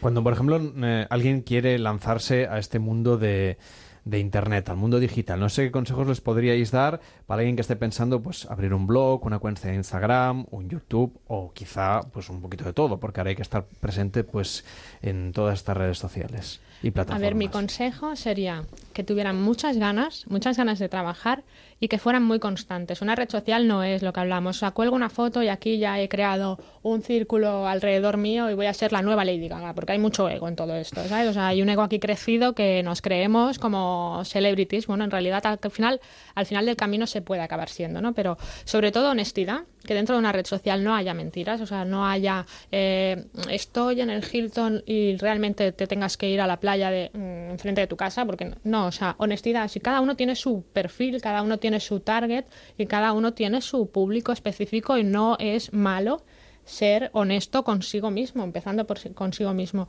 Luego, mucha constancia. Una red social necesita una red social, un blog, cualquier cosa que tenga que ver con Internet eh, necesita mucha constancia. Entonces, que no nos vengamos abajo. O sea, yo el consejo que le doy básicamente a las personas que se quieren dedicar a esto es que nunca se vengan abajo, que se lo tomen como un proyecto personal y que hagan hincapié en el, en el tema. Porque para una marca, por ejemplo, un influencer, una persona que está en YouTube, una persona que está en Instagram, ¿a partir de cuántos seguidores puede, puede ser interesante? Esto, Marisa, te lo... pues mira, en YouTube eh, las marcas consideran eh, o comienzan a, a, considerar monetizar el trabajo a partir de 50.000 seguidores aproximadamente. Y en Instagram, pues eh, hay de todo un poco, pero bueno, pues a partir de 10.000 seguidores mm, ya hay Instagramers y bloggers que, que solicitan pues algún tipo de remuneración. Lo, lo interesante, yo creo que Marisa, en eso somos muy, además, perfeccionistas mirando este tipo de cosas. En Instagram lo que miramos mucho, o sea, no es el nivel de seguidores que se tenga al final, sino el, el engagement que haya. O sea, tú puedes tener de- 10.000 seguidores y tener 2.000 likes en las fotos y dices, me da igual que tengas 10.000, o sea, tienes 2.000, ¿sabes? Dos mil personas en- que se interesan en esa realmente. foto concreta, Porque, claro, ¿sabes? evidentemente en redes sociales también hay empresas que venden eh, seguidores, con lo Claro, cual puedes o sea- tener muchos followers, pero después Claro, realmente es- que interactúen y que se interesen por esos contenidos no son tantos. Claro, exactamente. Entonces, nosotras lo que hacemos un poco de cara a la marca es mirar este tipo de perfiles. O sea, a mí no me vale cualquiera. Y a ti tampoco te tiene que valer cualquiera. O sea, vamos a hacer un estudio real del perfil que te interesa, no, no porque esta chica trabaje siempre tiene que ser la ideal para tu marca y además que el engagement que tenga, o sea, que la realidad de sus seguidores y de sus likes sea cierta. O sea, no puede ser que esta persona que tenga 200.000 seguidores tenga 200 me gustas. O sea, ahí hay algo que no me encaja. Entonces, como no me encaja, ya me echa para atrás. Y a la marca yo además se lo cuento. ¿sabes? O sea, no... ¿Y ¿Hay alguna no- especie de, de, no sé, de baremo eh, a la hora de pedir las remuneraciones? ¿Cuánto puede cobrar alguien por colgar una foto en Instagram? Desde lo más básico y evidentemente, claro, no es... En fin, hay, hay famosos incluso ya del fuera del mundo virtual que también hacen ese tipo de colaboraciones, ¿no? Sí, a ver, ahí desde pues mm, fees desde 40 euros hasta realmente barbaridades. O sea, creo que el fee no se, no se debe de pactar por los seguidores al final, Sí, sino no, por el tipo de trabajo. Y por todo lo que hay detrás, ¿no? No, y porque a lo mejor esa campaña no requiere una foto en Instagram, requiere una publicación en el blog, requiere una foto en Instagram, requiere un retweet, o sea, una, un, un compartir esa foto de Instagram en las redes sociales de Facebook y de Twitter. Y además colgar cuatro fotos en Pinterest. Entonces no estamos hablando de una foto en hay Instagram. trabajo detrás, ¿no? Hombre, hay un trabajo detrás que hay que presupuestar. o sea, Hay mucha gente que, por ejemplo, eh, critica un poco de todo este fenómeno el hecho de que los medios de comunicación convencionales deben advertir de cuándo nos vamos a publicidad, por ejemplo, ¿no? Para mezclar, para no mezclar, perdón, el contenido de la publicidad. Eso en Internet todavía, evidentemente, como es un medio mucho más joven, todavía no ha encontrado su manera, no, no hay regulación al respecto. ¿Qué opináis vosotras que trabajáis con las marcas y con los influyentes al final? Mira, como abogada, También, evidentemente. Ahora voy a hablar como abogada.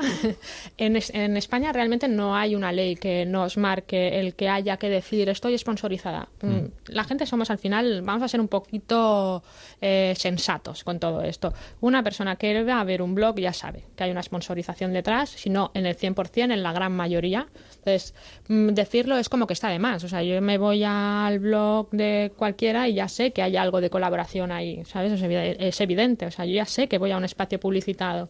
En Estados Unidos sí que es verdad que han empezado una, esta macro campaña de tener que poner en las, eh, el hashtag ¿no? de estoy sponsorizada. Bueno, en Estados Unidos la legislación es caso aparte, o sea, no podemos comparar Estados Unidos con España, son jurisdicciones completamente diferentes, o sea, el marco legal es independiente. Eh, el hecho de que ahora en- apliquemos más la publicidad en las redes sociales eh, es porque por una cuestión de cambio de vida. O sea, yo voy a- caminando por el móvil, o sea, caminando por la calle y voy mirando mi móvil, no veo lo que tengo alrededor. Entonces, sí que es verdad que canalizamos más la publicidad a través del móvil. La de la televisión tampoco nos la advierten. O sea, nos dicen voy a parar para publicidad, pero te están diciendo qué publicidad van a hacer. No, simplemente es un espacio que hay contratado ahí y ya está.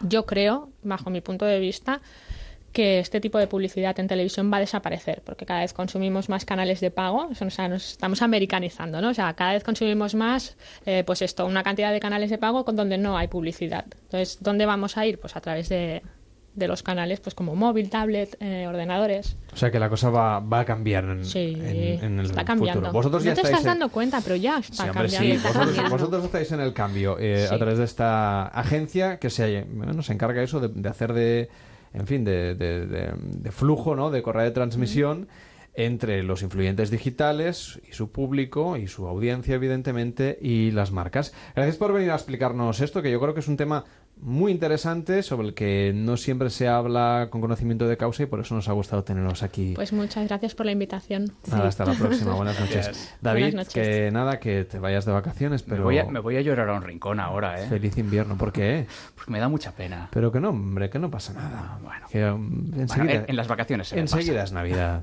Tú no te preocupes. Buenas noches y a todos los oyentes ha sido un placer estar un verano más. Feliz invierno. Buenas noches. Buenas noches. Este verano, Noches de Radio con Carlas Lamelo. Bueno, pues nada, que ya hemos llegado a las 4 de la madrugada, casi casi. ¿Qué tal, Javier? ¿Cómo estás? Muy buenas noches. Buenas noches, Carlas. ¿Qué ¿Cómo tal? Javier? ¿Cómo estás? ¿Me oyes? Un, Ahora sí te oigo, ahora Ah, sí. Hola. Probando, probando. Manolito, dale al botoncito. Aquí estamos. ¿Qué tal. ¿Qué tal te ha ido el fin de semana? Pues muy bien, la verdad es que muy bien. Eh, oye, que el- los fines de semana es que, claro, te- si te los planteas bien, te dan para, para, para mucho. Es verdad que nosotros tenemos que descansar, en fin, por estos Un poquito, que ¿no? llevamos. Un claro, poquito. un poquito. Pero hombre, dentro de del descanso tampoco está no está bonito eso de echarse al sofá y la venga y tirarse las dos, los dos días eh, a la Bartola que se diría en una no pero sí la verdad es que muy bien porque además eh, estamos de feria por aquí sabes Eh, Qué bien. y la feria es un gustazo pasearla sabes y luego Madrid, que está aquí también al lado, como quien dice, eh, es un gustazo. El Madrid en agosto yo soy uno Oye, de los me, me estás convenciendo. El año que viene voy Hombre. a pedir hacer noches de radio en Toledo. En Madrid, claro. Ah, O en Toledo. No, no, en Toledo, en Toledo. Sí, sí, oye, Déjate. hacemos continuidad, hacemos con la continuidad completa. Nos, quedamos ahí. ningún O problema. sea, Onda Cero se instala en Toledo durante todo el verano. Claro, claro. Y ahí sí, hacemos sí. lo que haga falta. De aquí tienes al alcance de la mano eso, Madrid, que Madrid en agosto, que es una auténtica delicia, una maravilla. Eh, puedes aparcar en cualquier parte. ¿Verdad? Sin eh, coches. va, nada, sin Se está problema. fresquito, ¿eh? Sí, sí, bueno, fresquito. Bueno, fresquito no se está, ¿eh, Madrid? Fresquito, fresquito. Lo que dice fresquito. Pero bueno, por las noches sí las terrazas, una auténtica maravilla. Y luego, por aquí, lo que te digo, eh, estamos ya... Bueno, Toledo ya terminó las ferias. Hoy terminaban, eh, por ejemplo, las de Ciudad Real. Pero bueno, aquí ya va a empezar todas las ferias, entre agosto y septiembre. Oye, la feria también es bonito, ¿no? Eh, ir Por eso, ahí, y eh, a mí es lo que más me ha llamado la sí, atención. sí. Madrid ya lo tengo muy visto. Sí, sí, no, por la feria, si quieres, hacemos, cogemos unos cuantos, ahora que nos vamos a comer el turrón con las elecciones y tal, pues como los turroneros hacemos, que vamos de feria en feria, eh, que es una auténtica maravilla, vamos, la- el, el ambientazo que hay, el olor a churro, a berenjena y a algodón. Pues ahí te dejo con tu feria entera, en marcha, en Onda Cero después de las noticias. Adiós, Javier, un, abrazo. Adiós, adiós.